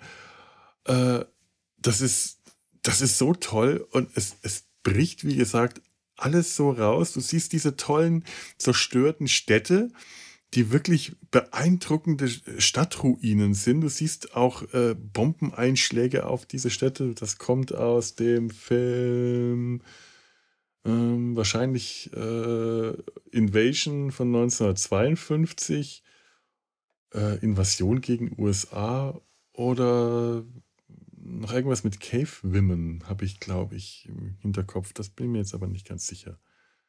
Also wir hätten eine große Liste und auch wenn man zum Beispiel sich überlegt, wir könnten Filme anschauen, in denen äh, John Barrows, der Gorilla-Kostüm-Schauspieler, mitgespielt hat, dann gäbe es da tolle Filme wie The Ghost in the Silver Bikini. Der Geist in dem Silver Bikini. Der Bikini ist unsichtbar, aber jetzt nicht durchsichtig, sondern unsichtbar. Oder okay. eine Episode von der Adams Family, in der er mitgespielt hat. Oder so viele andere Möglichkeiten. Also wir hätten allein von hier aus so viel zum Ab Abzweigungen. Ist das dann ist das dann ein Film, der einfach nur um äh, den Effekt eines Bluescreen herumgestrickt ist? Quasi, dass eine Dame, weiß ich nicht, einen blauen Bikini getragen hat und der dann im Film nicht sichtbar ist? Ja, und die Dame ist ein Gespenst, das sich darüber ärgert, dass Leute in ihr Schloss kommen. Und du siehst sie dann im Kronenleuchter sitzen und der Bikini ist eben ausgekiet worden. Ich weiß mhm. auch nicht genau, worum es noch in dem Film geht, weil mehr habe ich mir nicht anschauen wollen. Das ist einfach. Aber es kommt ein Affe drin vor. Es kommt ein Affe drin vor. Ich weiß nicht, was er, was er macht, der Affe, aber das ist John Barrows, der spielt in diesem Film mit. Mehr kann ich nicht dazu sagen und möglicherweise werde ich auch nie mehr dazu sagen können. Es sei denn, ihr, überstimmt mich und wollt diesen Film unbedingt sehen. Unbedingt. Äh, verdammt, hätte ich jetzt nicht sagen. Also ich bin, jetzt, nein, nein. ich bin jetzt schon so ein bisschen angeheizt. durch den Bikini oder durch den Film? durch den Film. Hm. Ich meine, gut, also äh, durch den Affen. Ein Film mit dem Titel The Ghost in the Silver Bikini. Was kann man daran nicht mögen? Das ist, das ist wie Surf Nazis Must Die oder irgendwie sowas. Ja, ja. So aus der Kategorie. Absolut. Ja. Also der verkauft sich doch eigentlich von selbst, der Film. Der wurde wahrscheinlich auch mit dem Titel verkauft. Aber das Tolle ist ja, der, der suggeriert etwas und er zeigt einem ja weniger, als man überhaupt bekommen könnte, weil man ja selbst den Bikini nicht sieht. Ja, das stimmt. Aber leider sieht man auch nicht, was unter dem Bikini ist, sondern nur was ja, hinter schon, dem schon Bikini. Mal gar nicht. Das hätte man ja von vornherein schon nicht gesehen, aber so kriegt man nicht mal den Bikini zu sehen. Eben, es ist, äh, hm, also ich sehe schon, dass äh, John Goodman hat äh, immer weniger Chancen. Also ich bin Ei. immer noch für das, das Gürteltier mit dem, mit dem angeklebten Horn. Das hat mich am meisten überzeugt. Das ist auch toll. Das ist aber auch, ja, das ist schon, also allein, äh, aber auch allein dieser Kampf zwischen dem Alligator und der Echse, das ist ja auch wirklich dramatisch, dieser Kampf. Der, der, geht, der geht ja wirklich ja. ab. Da kann man auch nicht meine sagen. Meine Freundin hat mitgeguckt. Hier wurden keine Tiere äh, zerschlagen. Meine Freundin hat mitgeguckt. Mhm. Und äh, die sagte, oh nee, der, der eine äh, Exo, der tut mir jetzt richtig leid, weil der von dem Krokodil ja wirklich umgedreht wird. Die Krokodile ja. ihre, also es ist ein kleinerer Kaiman, glaube ich, ist gar nicht, gar nicht so ein mhm. ausgewachsenes äh, Riesenviech, aber der dreht den äh, den Leguan da ganz schön durch die Mangel. Mhm. Und das sieht wirklich wild aus. Und ich bin froh, dass sie das wirklich nur einmal für diesen einen Film gedreht haben. Das ist ja sowieso ein sehr umstrittenes, ähm, ähm, sehr umstrittene Art, mit Tieren umzugehen. Also überhaupt Tieren was anzukleben. Ja. Das ist oft nicht mit ablöslichem Kleber gemacht worden, sondern da hat man das dann wieder so runtergerissen und dann war das halt so. Und die Tiere dabei auch super verletzt. Und ähm, ich weiß jetzt nicht, ob der Leguan diese Drehaufnahmen überlebt hat. Ich würde mal vermuten, eher nicht. Ich glaube es nämlich auch eher nicht. Also ein, ein Film aus dem, äh, wenn das, wenn das ähm, aus dem äh, One Million BC äh, äh, kommt, dann war das von 1940. Da hat man sich auf jeden Fall keine großen Gedanken darum gemacht, nee. Äh, dass Tiere nicht zu Schaden kommen können. Und 1953 auch nicht. Nee. Ich muss da immer noch an den äh, Film denken, den Lars, den wir da gesehen haben mit den Alligatormenschen. Äh, war das Alligator People, äh, ja. wo aber auch die Alligatoren so echt schlimm behandelt wurden, also die echten Alligatoren in dem Film. Wo man auch nicht wusste, ist der jetzt gerade wirklich mit dem Truck über einen Alligator drüber gefahren oder ist das ein Prop gewesen? Ja, das ist, das ist immer schwierig, auch wenn so ein Film was irgendwie Old Boy, wo dann der Hauptdarsteller einen lebenden Oktopus ist. Hm. Das wird in Japan ja, glaube ich, tatsächlich ja. gemacht. Also von daher. Oder in Asien. Also diese in, ähm, in Alkohol getränkten Dinge, also die werden, das ist, glaube ich, wirklich so Eventküche und dann isst man das halt und das soll halt witzig sein, weil der sich noch so im Bauch weiter bewegt und das ist, wird, glaube ich, tatsächlich gemacht, oh. ja. Ist dafür aber auch sehr, sehr kritisiert worden. Also ich, ich glaube ich, kein japanischer Film, ein koreanischer Film, glaube ich. Ich, ne? ich, kam jetzt damit äh, überraschenderweise eher klar, wenn dann der Kaiman mit dem, mit dem Leguan kämpft, als wenn jetzt äh, Menschen Tieren in Filmen irgendwas antun. Ja, aber die werden ja in diese Situation von Menschen Ja, das, ist, das ist schon der, klar. Der Krokogator würde das Tier ja sonst nicht umbringen wollen. Sie wahrscheinlich, wahrscheinlich haben sie ihm drei Tage vorher nur Joghurt gegeben oder so. Mhm. Ja, boah. Nee. Also, also mit der Szene hatte ich auch definitiv richtig große Probleme. Ja. Das, ähm, aber aber man muss es halt auch wirklich sagen, das ist die dramatischste Szene in dem ganzen Film. Weil alles andere an dem Film, wenn da Dramatik ist, wenn die da irgendwie gegeneinander kämpfen, wenn Roman gegen äh, äh, Roy und Alice kämpft, die nach ihrer Hochzeit äh, äh, zu, zu, ihrem Honeymoon, zu ihren Flitterwochen aufbrechen, allein, dass sie das überhaupt machen. Das, also wirklich, da fragt, ich weiß nicht, ob das, der, ob das Johnny oder Carla, also die kleinen Kinder sind, wo geht ihr jetzt auf euren, äh, auf euren Honeymoon hin? Und ich gesagt, nein, ihr solltet da jetzt nicht rausgehen. Da draußen ist der Roman. Dann gehen die raus in die Landschaft um. Ja, aber du, du verstehst die Anspielung nicht. Das ist doch Romance. Uh. Oh je. oh je. Ah. Okay. Oh nein. Sie, sie, sie, rollen doch auch einmal irgendwann zu zweit äh, im Gras hin und her, auch zu einer ganz merkwürdigen, ja, ja, zu einem ganz merkwürdigen Zeitpunkt, wo sie auch auf der Suche nach irgendwas sind. Nach Johnny. Das ist, wenn Johnny. Das ist äh, auf der äh, Suche nach Johnny, wo sie dann plötzlich denken, ach komm, lass mal hier äh, kleines Schäferstündchen einlegen. Genau. Und diese romanti romantische Musik im Hintergrund und äh, die betatschen sich dann so und dann man hört auch gar diese, nicht, was sie sagen, weil das, das, soll ja alles so niedlich ja, sein. Das ist so eine Stummfilmsequenz dann. Die müssen ja auch alles draußen, mit Gesten es ist so, die müssen ja, wenn die außerhalb, ja, er zeigt uns gerade die Geste des Herzens, also die Gesten, mit denen die da reden. Ich habe da eher äh, äh, Gesten gesehen, äh, Alice, die ihre Hände auseinanderhält und dann Daumen und Zeigefinger zu dem Kreis und es ist dann, äh, und während sie Haus spielen und sie kommen zurück und äh, sie kommen zurück und äh, sagen, wir wollen jetzt heiraten. Und die Kleine Backe, fragt, habt ihr Haus gespielt? Und das alles so, dass das so Dialoge, Vater fragt, wo wart ihr denn? Und die Mutter sagt, das kannst du dir doch wohl denken. Es ist. Das ist wie bei Roger Rabbit, wo sie dann Backe, Backe, Kuchen. Es ist Backe, Backe, Kuchen. Aber ja, ja. diese, diese äh, Sequenz, wo sie da sich befummeln und dann im Gras landen und Gesten machen, das, die dürfen ja nichts sagen, damit der Romance sie nicht hören kann. So, sobald sie das, diese Ruine verlassen, die sie ja mit Strahlen, Zäunen, Gittern eingezäunt haben, sind sie ja entdeckbar. Also man kann es sie hören.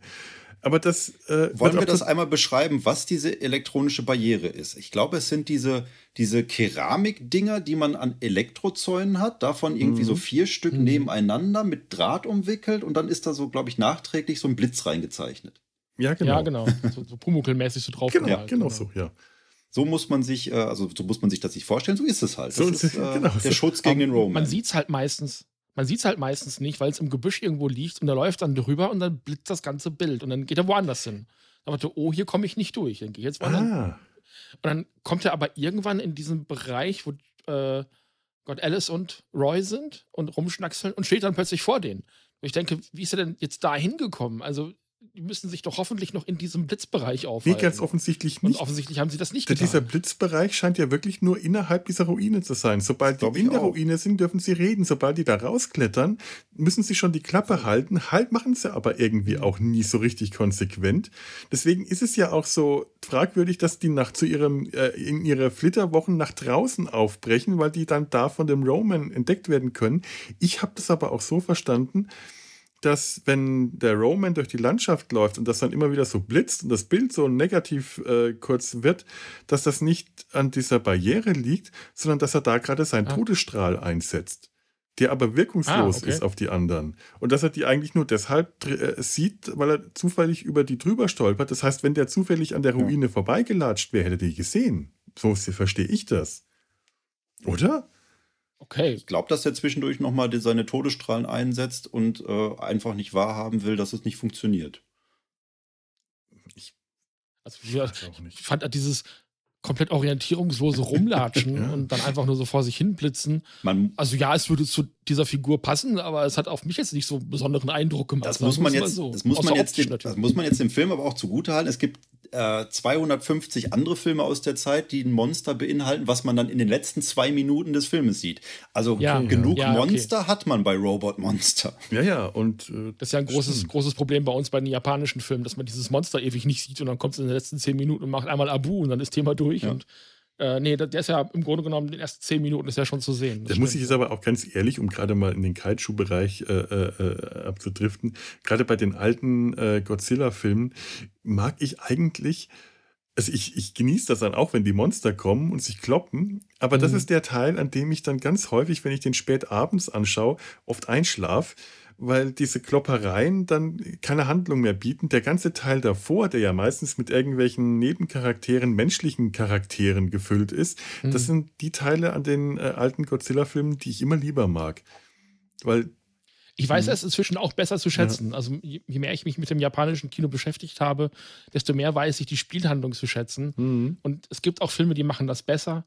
Es gibt aber auch Filme, berühren sich halt nur, weil Godzilla zufällig auf ein Haus steigt und einen Stromkreis unterbricht.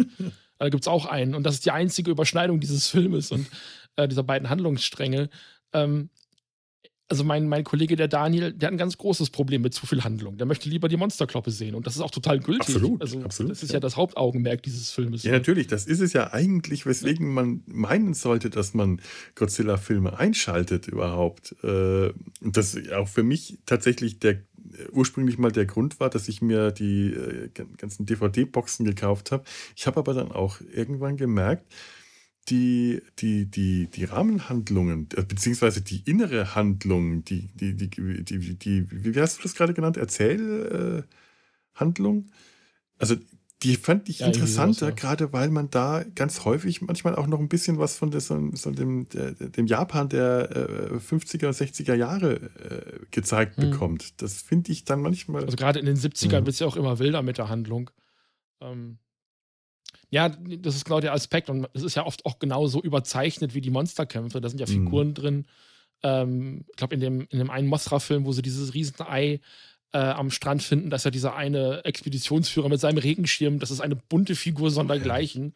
Also heute würde man das eher so in den Travestiebereich mhm. legen. Und ähm, damals war das halt eher so eine, so eine Witzfigur mit, mit so einem Schnauzbart und so einem großen ähm, Regenschirm irgendwie, der so da unterwegs ist. So ein also, japanischer Groucho Marx ja. sah der aus. Ja, ja genau, ja, so wirkt es ein bisschen eher auf Slapstick und das am Ende des Tages sollen das halt gerade in weiterem Verlauf auch eher Kinderfilme sein. Mhm.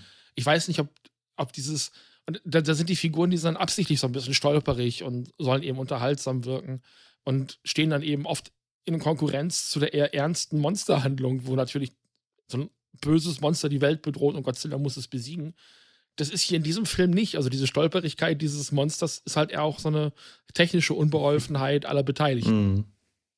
Ja. Und ich meine, es macht es natürlich nicht leichter, wenn man äh, Gefühle zeigen soll, aber kein, kein Gesicht hat und sich in einem schwerfälligen ähm, Anzug bewegt. Aber es ist halt auch für die, so, die anderen Schauspieler und Schauspielerinnen, die zeigen auch alle nicht wirklich gut ihre Gefühle. Äh, das ist mal besser, mal schlechter und mal, meistens wirkt es überhaupt nicht, wenn, wenn da Gefühle ins Spiel kommen. Da kommen also ich fand die Faust vom hm. Professor immer sehr dramatisch, wenn er immer so gegen die Wand geboxt hat. Aber das ist dann halt auch wieder dieser Idee geschuldet, dass es der Traum des Jungen ist. Ja. Ja. Und alles aus, aus seinen Comics stammt, was er an Gefühlsfeld in die mhm. Geschichte verarbeitet hat. Genau, das sind wir wieder. Naja.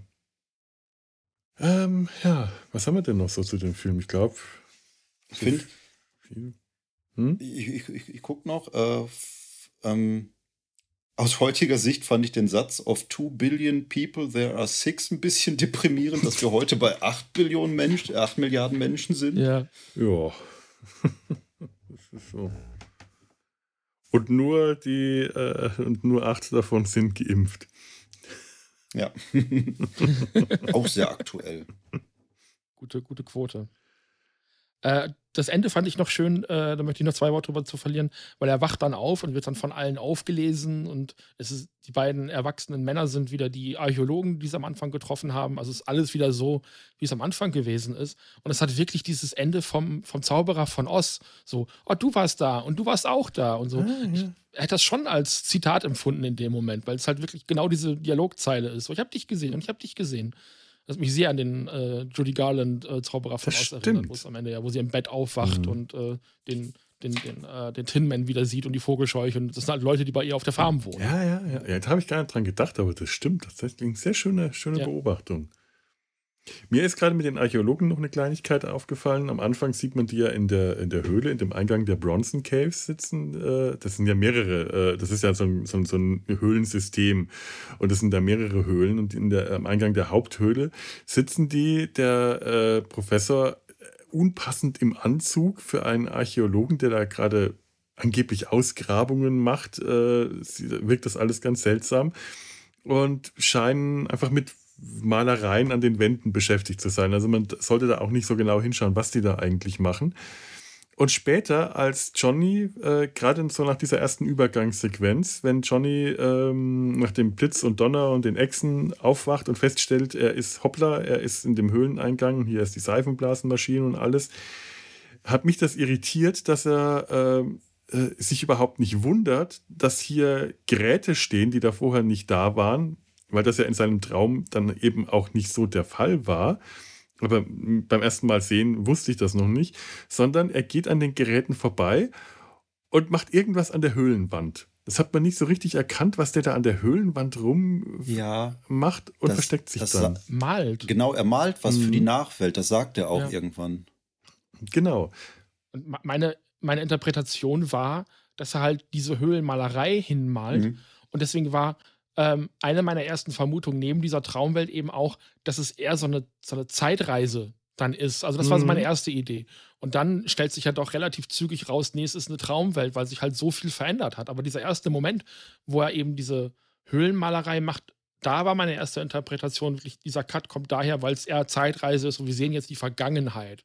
Und ähm, er ist, die Menschen, er ist der junge, sind eben deren Vorfahren. Er ist der junge John Connor, der dann nachher äh, gegen den Roman kämpfen muss. ja, genau.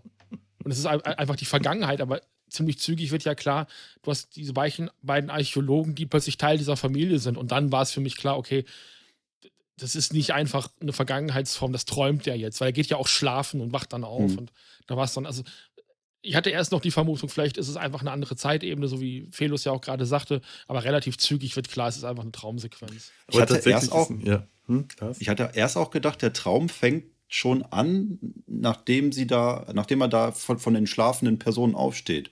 Ich fand das so bizarr, dass die sich da einfach irgendwie beim Picknick hinlegen und dann da alle äh, wegratzen alle. Also nicht nur die Kinder, das kann man noch irgendwie verstehen. Kinder mhm. legt, ich, obwohl, also äh, ich weiß nicht, Lars, wie das jetzt bei dir ist, soll, solltet ihr Picknick machen, aber deine Kinder sagen, so, jetzt legt euch mal hin, Kinder. Ja.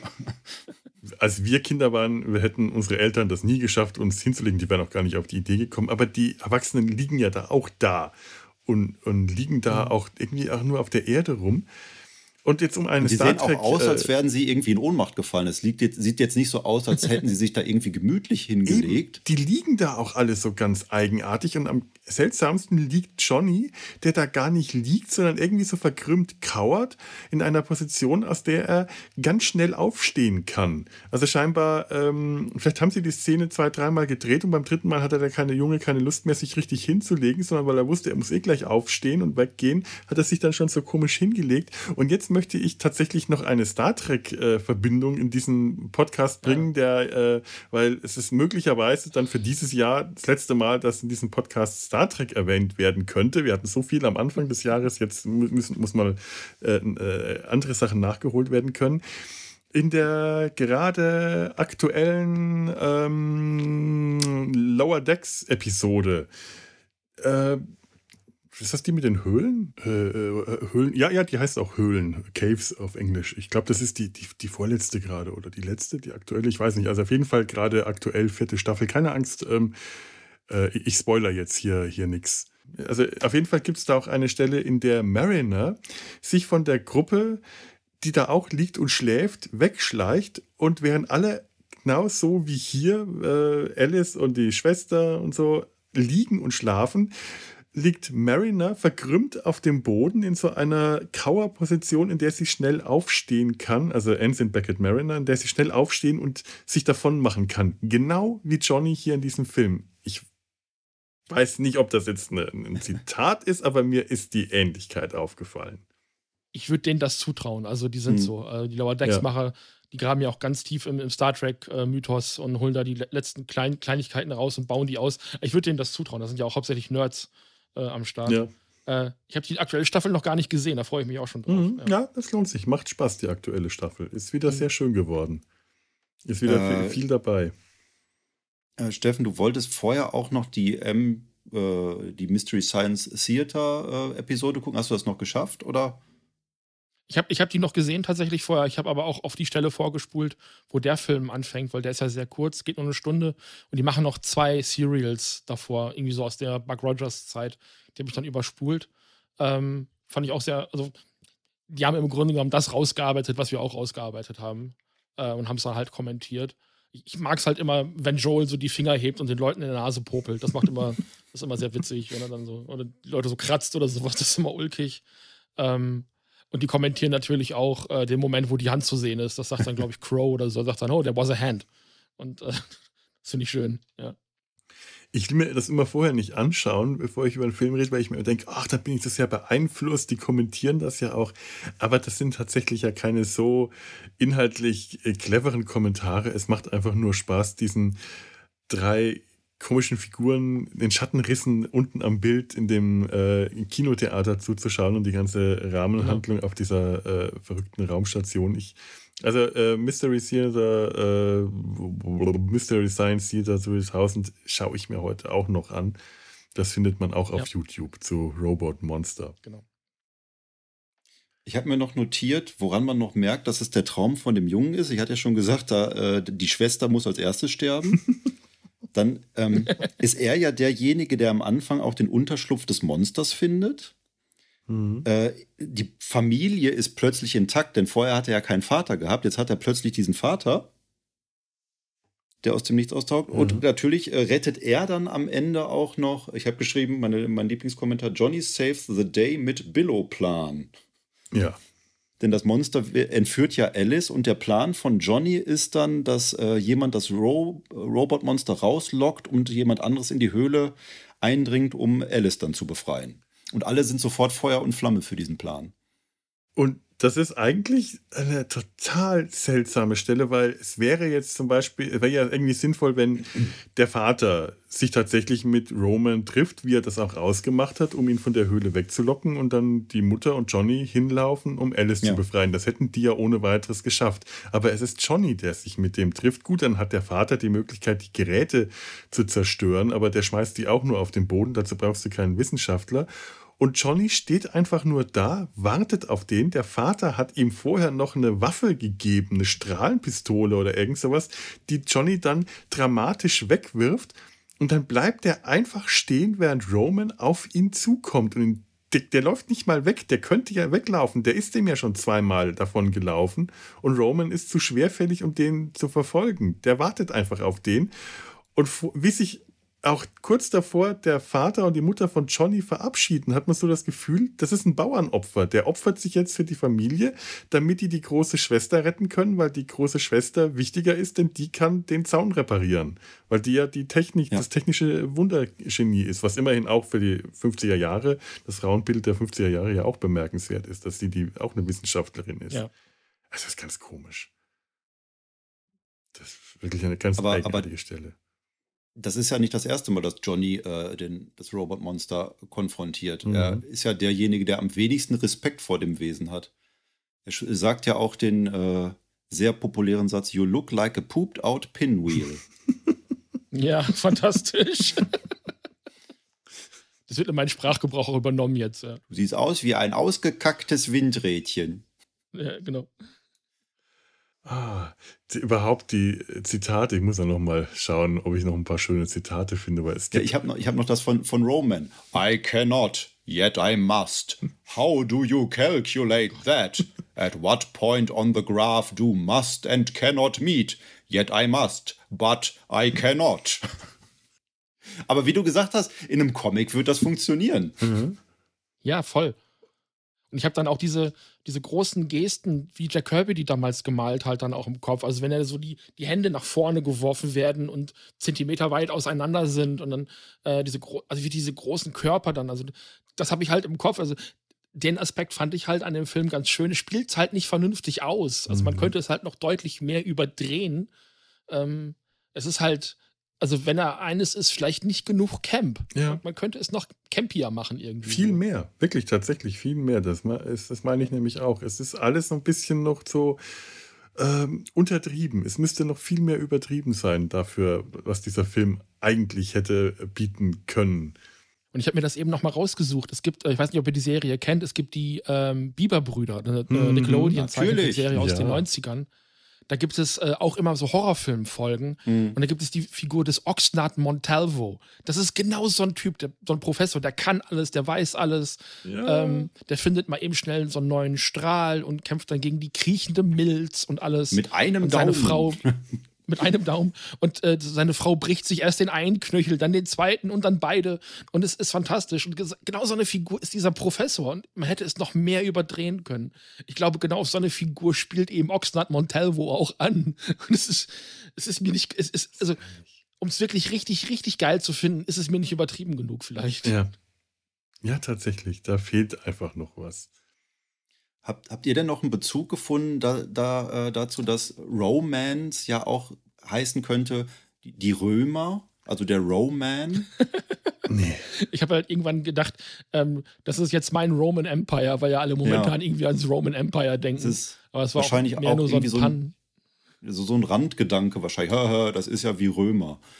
Aber vielleicht auch einfach in Abgrenzung als Human, Roman und Robot Man, ja. also vielleicht ist es so diese Idee, weil er spricht ja auch Human immer komplett affektiert ja, aus. Hum, und, also äh, Human, wie die, wie die Ferengi. Human. Human. Ja, genau. nee, also, es ist wirklich albern. Ich hab, warum halt, ist die. Hm? Warum ist Alice denn ungefähr 15 bis 20 Jahre älter als ihre Geschwister? Das habe ich auch nicht verstanden. Genau, glaub ich, genau. Glaub ich, ich, ich, ich, habe tatsächlich, äh, also entweder ist Alice irgendwie die Tochter aus der ersten Ehe, wahrscheinlich von ihrem Vater, ja, alt genug ist er ja dafür. Ja. Mhm, weil, also ich bin jetzt nicht so, also in Sachen Familienplanung bin ich jetzt nicht so firm und in den 50er Jahren weiß ich jetzt auch nicht, wie das so ist, aber wenn so, so ein großer Altersunterschied ist, wenn die jetzt, weiß nicht, ich fünf, fünf Jahre älter wäre als der, der, der, das nächste Kind, dann könnte man es noch verstehen. Aber das sind ja wirklich 15 Jahre oder so dazwischen. Da ist es dann doch eher unwahrscheinlich, dass dann äh, nach 15 Jahren die Mutter noch zufällig, das kann ja passieren, also weil sie nicht aufgepasst haben oder ich mache mich jetzt unbeliebt. Ähm, Aber sie hat ja offensichtlich keinen Mann. Äh, nein, nein, die, die, die Mutter ist ja die Frau des Wissenschaftlers. Also im, im, im, im Realen weiß ich es nicht. Da kann ich in der Realgeschichte, in der realen Welt weiß ich es nicht, warum äh, Alice so viel älter ist als ihre äh, äh, Geschwister. Äh, aber in der Traumgeschichte äh, kann ich mir das nur so vorstellen, dass halt, äh, wenn ich mir das jetzt irgendwie nee, das passt dann aber auch nicht in die Traumwelt. Also, wenn, wenn die, äh, wenn das Ehepaar zu äh, sehr spät nochmal Kinder bekommen hat, dann ist es unwahrscheinlich, dass die Mutter, die wahrscheinlich ja dann schon ziemlich alt war, äh, Mitte, Ende 40, im Jahr drauf dann nochmal ein zweites Kind bekommen hat. Also deswegen vermute ja. ich, dass tatsächlich äh, Johnny und Carla Zwillinge sind. Meine Vermutung war, und das war mein, erst, mein erster Blick auf äh, diese Szene ganz am Anfang, wie sie eben auf diese Höhle zu laufen, war, dass die große Schwester eigentlich die Mutter der beiden mhm. Kinder ist und die ältere Dame dann entweder die, die Oma mhm. oder die Tante oder die Gouvernante oder weiß der Geier was. Ähm, und das, also wenn wir jetzt in dieser Traumwelt bleiben, dass Johnny sich eben träumt, dass seine Mutter einen neuen Mann bekommt und dann das eben so ist, dass, dass sie auch noch die Schwester ist und der so, ich habe keine Ahnung. Also so habe ich es mir am Anfang zumindest, so kam es mir halt auch vor, weil, also der, der Altersunterschied ist sichtbar. Ich glaube aber nicht, dass es so gemeint ist. Vielleicht ist sie einfach auch jünger gemeint, als sie, als sie tatsächlich ist. Ja. Was ja auch nicht unüblich ist ja. im Fernsehen und in Filmen, dass Frauen jüngere Frauen spielen, als sie tatsächlich äh, selber sind. Das ist ja durchaus auch heute immer noch üblich. Ist durchaus möglich, dass das so gedacht war. Also das halte ich auch für möglich. Und äh, dass Johnny sich den, den, äh, ähm, den Professor als Vater wünscht, das sagt er ja auch noch dann bei dem Nickerchen, bevor sie, bevor sie das Mittagsschläfchen machen, sagt er auch, wir haben ach, es wäre schön, wenn wir mal wieder einen neuen Papa hätten. Und wenn wir einen neuen Vater haben, dann will ich, dass er Wissenschaftler ist. Das sagt er sogar noch. Also es ist tatsächlich viel spricht für die Traumsequenz, dass er sich ausgerechnet den Professor als Vater äh, denkt und nicht den, den jungen Assistenten und dann äh, Alice als seine Mutter. Es hätte tatsächlich aber äh, optisch irgendwie besser gepasst. Na egal. Aber das wäre dann vielleicht zu auffällig im Bruch gewesen, sodass der Twist zumindest noch so ein bisschen verschleiert ist. Denn wenn jetzt plötzlich dann die andere Person die Mutter ist, wäre es ja dann doch sehr auffällig gewesen. Ja, es ist eh schon alles etwas verworren mit ja. dieser äh, Personenumbesetzung in der, in der Traumgeschichte. Okay, ich weiß nicht. Ich habe mir noch aufgeschrieben. Ich habe noch was aufgeschrieben und zwar äh, hatte ich so überlegt, wie könnte denn ein Remake aussehen und wie könnte diese, mhm. diese Rasse der, der Roman eigentlich funktionieren? Ich versuche jetzt hier mal was. Okay. okay. Kann ich hier. Er zeigt uns jetzt irgendwas. was. Ja, ich, ich wollte versuchen, was zu zeigen. Kann ich hier was schicken in diesen Chat? Ein Bild oder so? Nicht. Den, den anderen Chat schon, aber ob die in die Videokonferenz schicken kannst, so gut kenne ich mich mit Discord nicht aus. Sonst schicke ich das einmal. Wir nehmen ja hier auf dem anderen Kanal auf. Ja. Was haben wir denn da? Robot Monster. Da ist der Robot Schicke ich hier mal was? Ah, ich sehe dich immer noch. Das ist gut. Technik, alles live. Äh, erlebt ja alles ja. hautnah mit. Hier wird nichts mehr geschnitten. Schicke ich nämlich hier. Ich hatte Drei ein bisschen. Stunden später. Uh, ah. Ein bisschen geskribbelt. Uh. Ich habe mir das so vorgestellt, dass dieser, dieser Unterkörper gar nicht der Körper des eigentlichen äh, Wirts, sag ich mal, ist, mhm. sondern dass das so eine, so eine sehr schwache Rasse ist, die sich halt technisch extrem weiterentwickelt hat und dann ähm, wie so ein Dalek quasi diesen Wirtskörper, diesen kräftigen Wirtskörper hat, auf den dann dieses, dieses Roboter, dieses Cockpit geflanscht oh, wird. Toll. Also richtig gut das aus. Das sieht ja. richtig geil aus. Das kommt in die Shownotes. Darf ich das in die Shownotes? Ja. Äh, Lars? Ja. Ist das? Ja. Ja, oh, toll. Also wirklich äh, Wahnsinn. To tolle, tolles ja, Bild. Geil. Das sieht richtig super Science Fiction. So, so, darf man sich das heute vorstellen. Ja, da, da macht das auch mehr Sinn mit dem Ro Das ist jetzt auch so. Ich würde halt vor allem äh, diesen, diesen Twist halt besser verstecken. Also man kann ja auch anfangen mit ähm, mit vagen Familienverhältnissen und so und dann immer weiter in den Film einstreuen, dass die Welt nicht so ist, wie sie sein sollte und dann am mhm. Ende sagen, ha, ich bin aber aufgewacht. Das ist ja bei weitem nicht der erste Film und auch nicht der letzte, der äh, irgendwie damit aufhört, dass alles nur ein Traum war. Also das könnte man ja machen. Mhm. Also ich habe ja, ich habe ja gar nichts gegen diesen dieses Twist-Ende. Man hätte es halt nur, auch das wäre damals ja auch gegangen, ein bisschen geschickter verpacken mhm. können. Deswegen macht mich der Film am Ende auch so ratlos, weil es halt auch so stümperhaft inszeniert ist. Und das ist traurig, weil ansonsten hat der Film halt nicht viel eigenen Schauwert. Ja. Eben bis auf diese reingeschnittenen Dinosaurier-Szenen halt. Naja, und das äh, halt dann das, das, das doch ziemlich ikonische Monster, das halt leider ähm, harmlos äh, äh, wirkt und, und, und trottelig und durchaus nicht so gefährlich wie jetzt das von Lars. Hätte, hätte man, ich finde diese Idee ja wirklich großartig, dass dieser äh, Helm von dem Monster, dass das quasi das robotische Wesen ist, in dem quasi der Dalek sitzt, der sich dann einen Wirtskörper äh, sucht, auf den er sich aufgepflanzt hat. Das hätte man vielleicht noch mit dem ein oder anderen Tier, jetzt stell euch vor, da würde jetzt irgendwo noch so ein kleiner Roman auf einem Kaninchenkörper durchs Bild gehoppelt, auch ja. mit so einer Kugel drauf. Hm. Das wäre schön gewesen. Ja. Dass, dass, Great Guidance dann irgendwie so ein anderes Wesen ist ja. oder so, dass man das dadurch dann irgendwie checkt, dass Tatsächlich da ein Dinosaurier. Ja, das wäre ja, aber dann hätte man jemanden mit einem Dinosaurierkostüm finden müssen, einen Schauspieler und sofort wäre das Budget in die Höhe ges äh, gesprengt worden. So haben sie Tammy and the T-Rex gedreht, weil jemand so einen Dinosaurier hatte. Ne? Das war ja das gleiche Prinzip. Wenn die wenigstens bei dem Great Guidance einen anderen Schauspieler genommen hätten. Also ich, ich meine für die, für, die nachsynchronisierte Stimme später einen anderen Sprecher, äh, einen anderen Sprecher äh, genommen hätten. Ich meine, die haben das doch eh später äh, aufgenommen und reingeschnitten. Da hätten sie rein von den anderen, die ja ohnehin schon da waren. Die hätten äh, den, den, den Schauspieler des Professors meinetwegen, der hat ja eh ich meine, das ist ein ähm, österreichischer Schauspieler äh, gewesen, der in die USA eingewandert ist und sich äh, den, ein, äh, englischen Künstlernamen gegeben hat. Ich weiß gar nicht, ob ich, ob ich den jetzt hier äh, stehen, wie er heißt. Ähm, John Mylong ist, ein, ist tatsächlich Österreicher und der hat dann äh, in den USA, war der sehr gefragt als, ja, als Nazi, äh, als, als Schauspieler, der böse mhm. Nazis spielen sollte. Ähm, Vielleicht hätte der ja auch einen anderen äh, Akzent noch hinbekommen oder äh, George Nader hätte das spielen können. Die, die, Stimmen wurden ja auch etwas verzerrt. Das war ja auch etwas dumpf, diese Stimme. Dann hätte man die beiden äh, bösen Romans leichter voneinander unterscheiden können.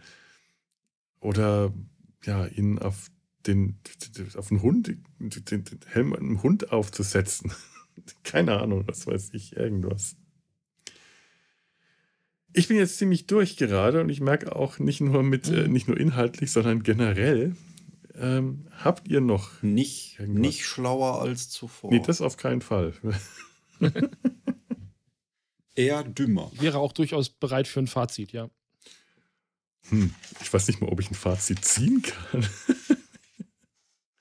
also ich, ich hätte mir tatsächlich ein paar Punkte fürs Fazit ja, aufgeschrieben. Bitte, dann mach. Weil also der Film mich halt vor allem in einem Punkt extrem frustriert hat. Und zwar, ähm, und ich weiß, dass das eher so eine Art Konsens ist, ähm, auf den man sich irgendwie geeinigt hat und gar nicht so richtig faktisch.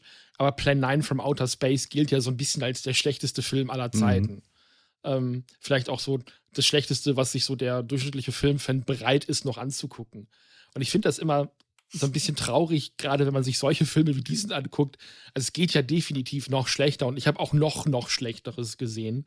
Ich bin ja auch äh, bekennender Schläfer-2-Ära und äh, guckt da gerne zu. Und da sind auch Sachen gelaufen, da möchte man sich am Ende die Augen auskratzen, weil man nicht fassen kann, was man da eigentlich gerade gesehen hat. Auch älteres und auch neueres.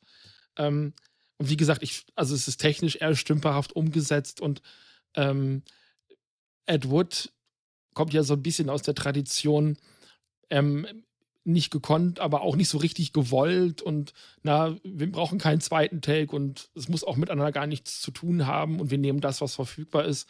Aber gerade Plan 9 ist so von der Ideenreiche und von, von der versuchten Ausstattung so viel mehr, als es dieser Film ist. Ich glaube, Ed Wood hat was ganz anderes versucht zu erzählen und hatte nicht das Können und nicht die Mittel. Und weiß nicht, ob das bei diesem Film so zutrifft. Ich glaube, da war keine Vision da, da war keine Idee da und man hat es halt so zusammengenommen, ähm, wie man es halt gerade hatte. Hm.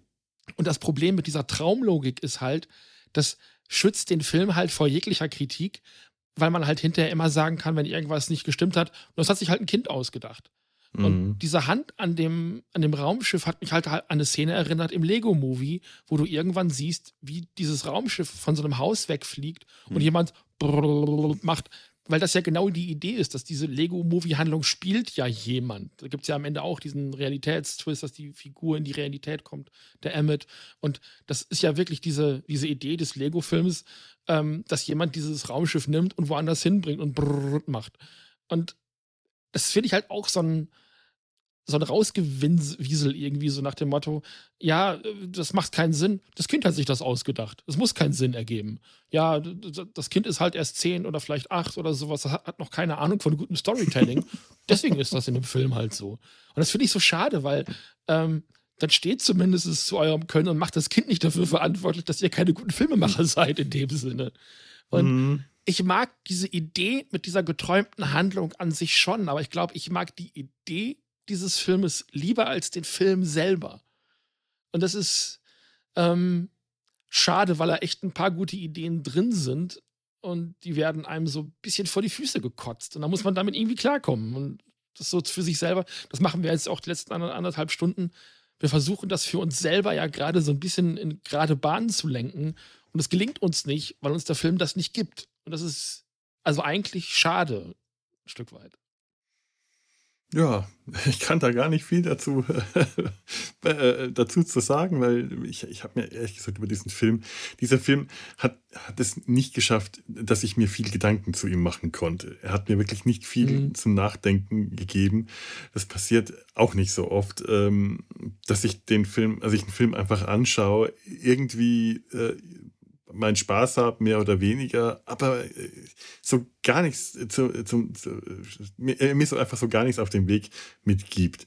Also da war jetzt tatsächlich mehr, habe ich jetzt mehr aus unserem Gespräch hier äh, mitgenommen, wie zum Beispiel eben die Ansage, der ja. könnte in vielen nihilistischer sein. Und tatsächlich finde ich ja die äh, Grundvoraussetzung, dass die Erde schlagartig überfallen wird, in, in einer Blitzaktion alles vernichtet, dass äh, gerade noch die äh, verschiedene Nationen wohl Zeit hatten, sich kurz gegenseitig zu bekriegen, weil sie dachten, der Angriff kommt von jeweils der anderen Seite von, hinter dem eisernen Vorhang. Und dann ist alles weg und es bleiben nur noch eine Handvoll Leute übrig, die überleben müssen und jetzt versuchen müssen, gegen den äh, einsamen äh, Eroberer vorzugehen. Das hat ja schon tatsächlich einen sehr großen Reiz. Sowas äh, ist also auch nicht so, so mm, später nie mehr wieder da gewesen. Das gibt es, glaube ich, bestimmt häufiger, also zumindest von der Art her gerade solche Endzeitgeschichten, solche postapokalyptischen äh, Szenarien sind da. Aber ähm, bei der Idee hört es dann halt leider auch auf äh, und viel mehr, als dass ich hier, ich glaube, der Film ist nur 60 Minuten lang oder so, mhm. äh, die, die schöne Gegend um die, den, Bron, die Bron, den Bronson Canyon äh, zu sehen bekomme und mich freue und jedes Mal bei bestimmten Hügeln hoffe, dass die Hubschrauber gleich drüber fliegen, an anderen Stellen äh, den, den, den Käfig von Planet der Affen mit den Menschen drin sehe und dann bei der Höhle mir wünscht, dass das Batmobil gleich rauskommt kommt. Äh, viel mehr gibt mir der Film dann tatsächlich leider auch nicht. Ich glaube, ein Wort, was den Film auch gut beschreibt, wäre lustlos. Er wirkt wirklich so, als ja. wäre es so eine Auftragsarbeit. Hier dreht man einen Film, wir müssen Geld machen. Ihr habt 16.000 Dollar. Hm. Hier ist ein Typ, der hat ein Gorilla-Kostüm, denkt euch irgendwas aus.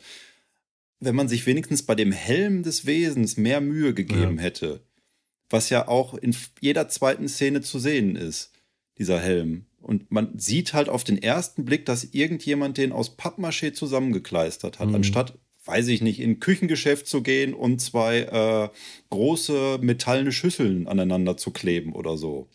Was wahrscheinlich nicht viel mehr Geld gekostet hätte.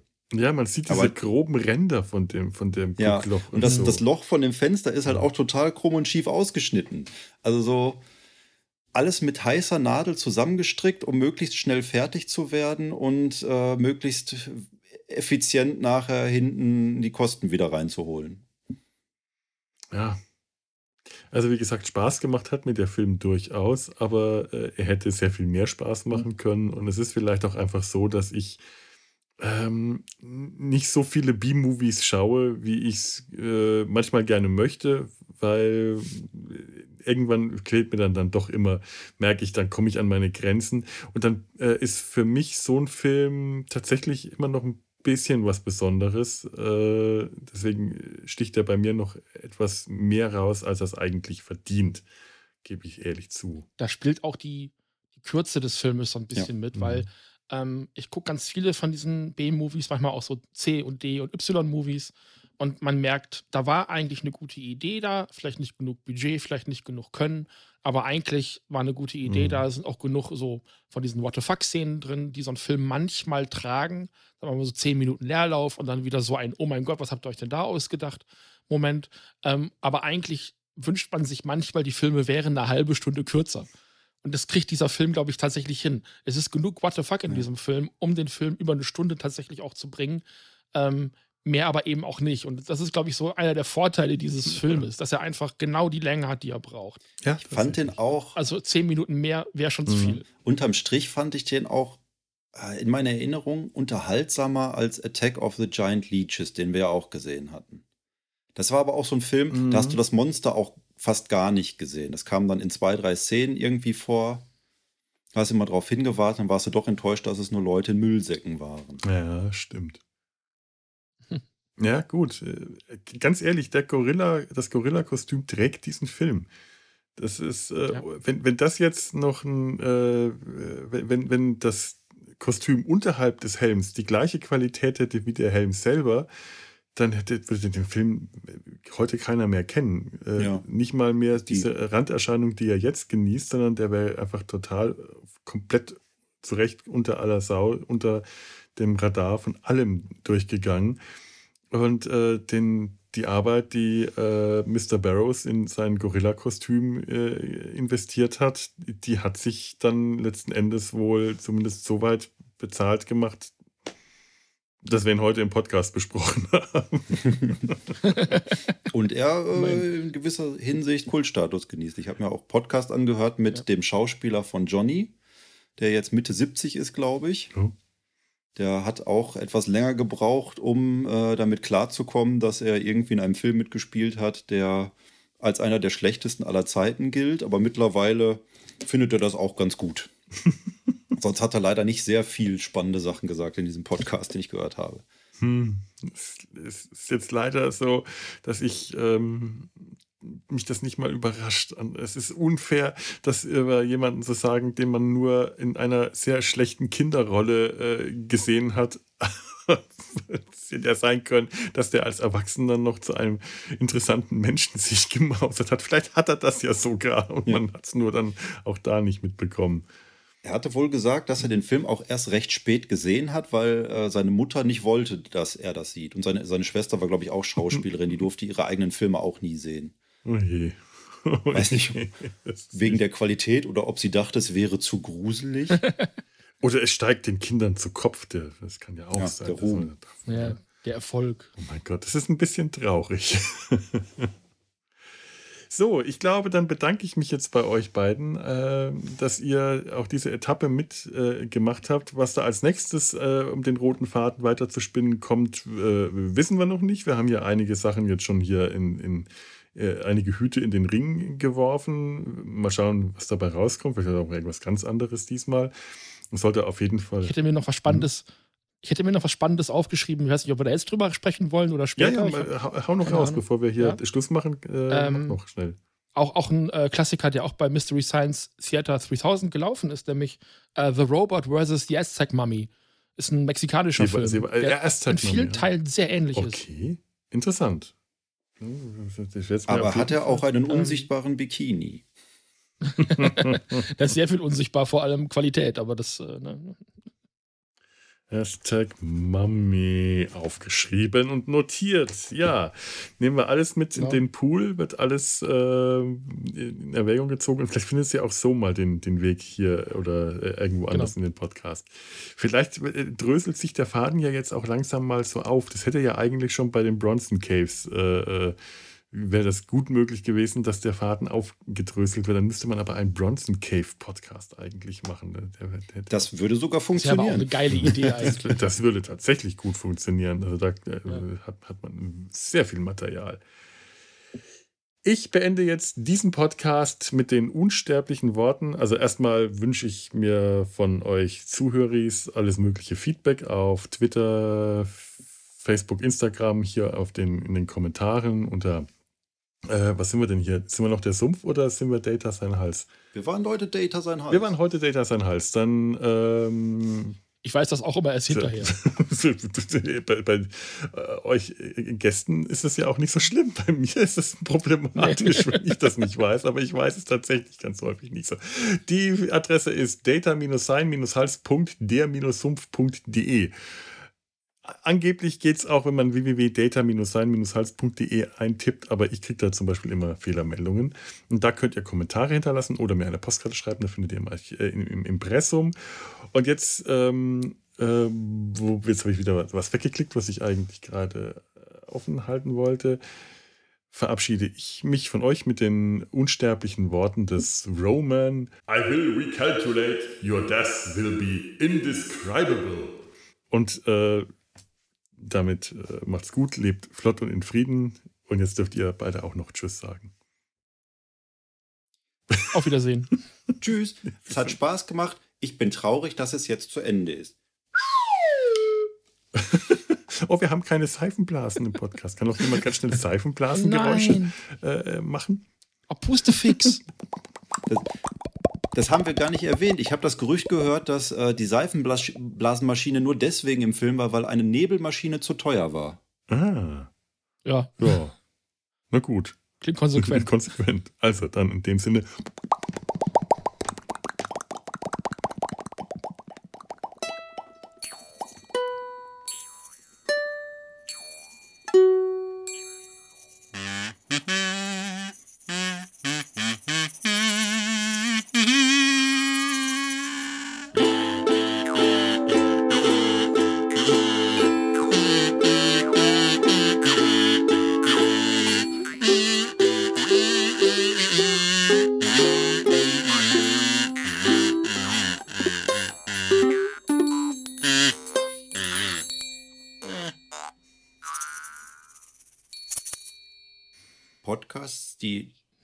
Doppelt so lang sind wie das eigentliche, was man bespricht, sind immer die besten.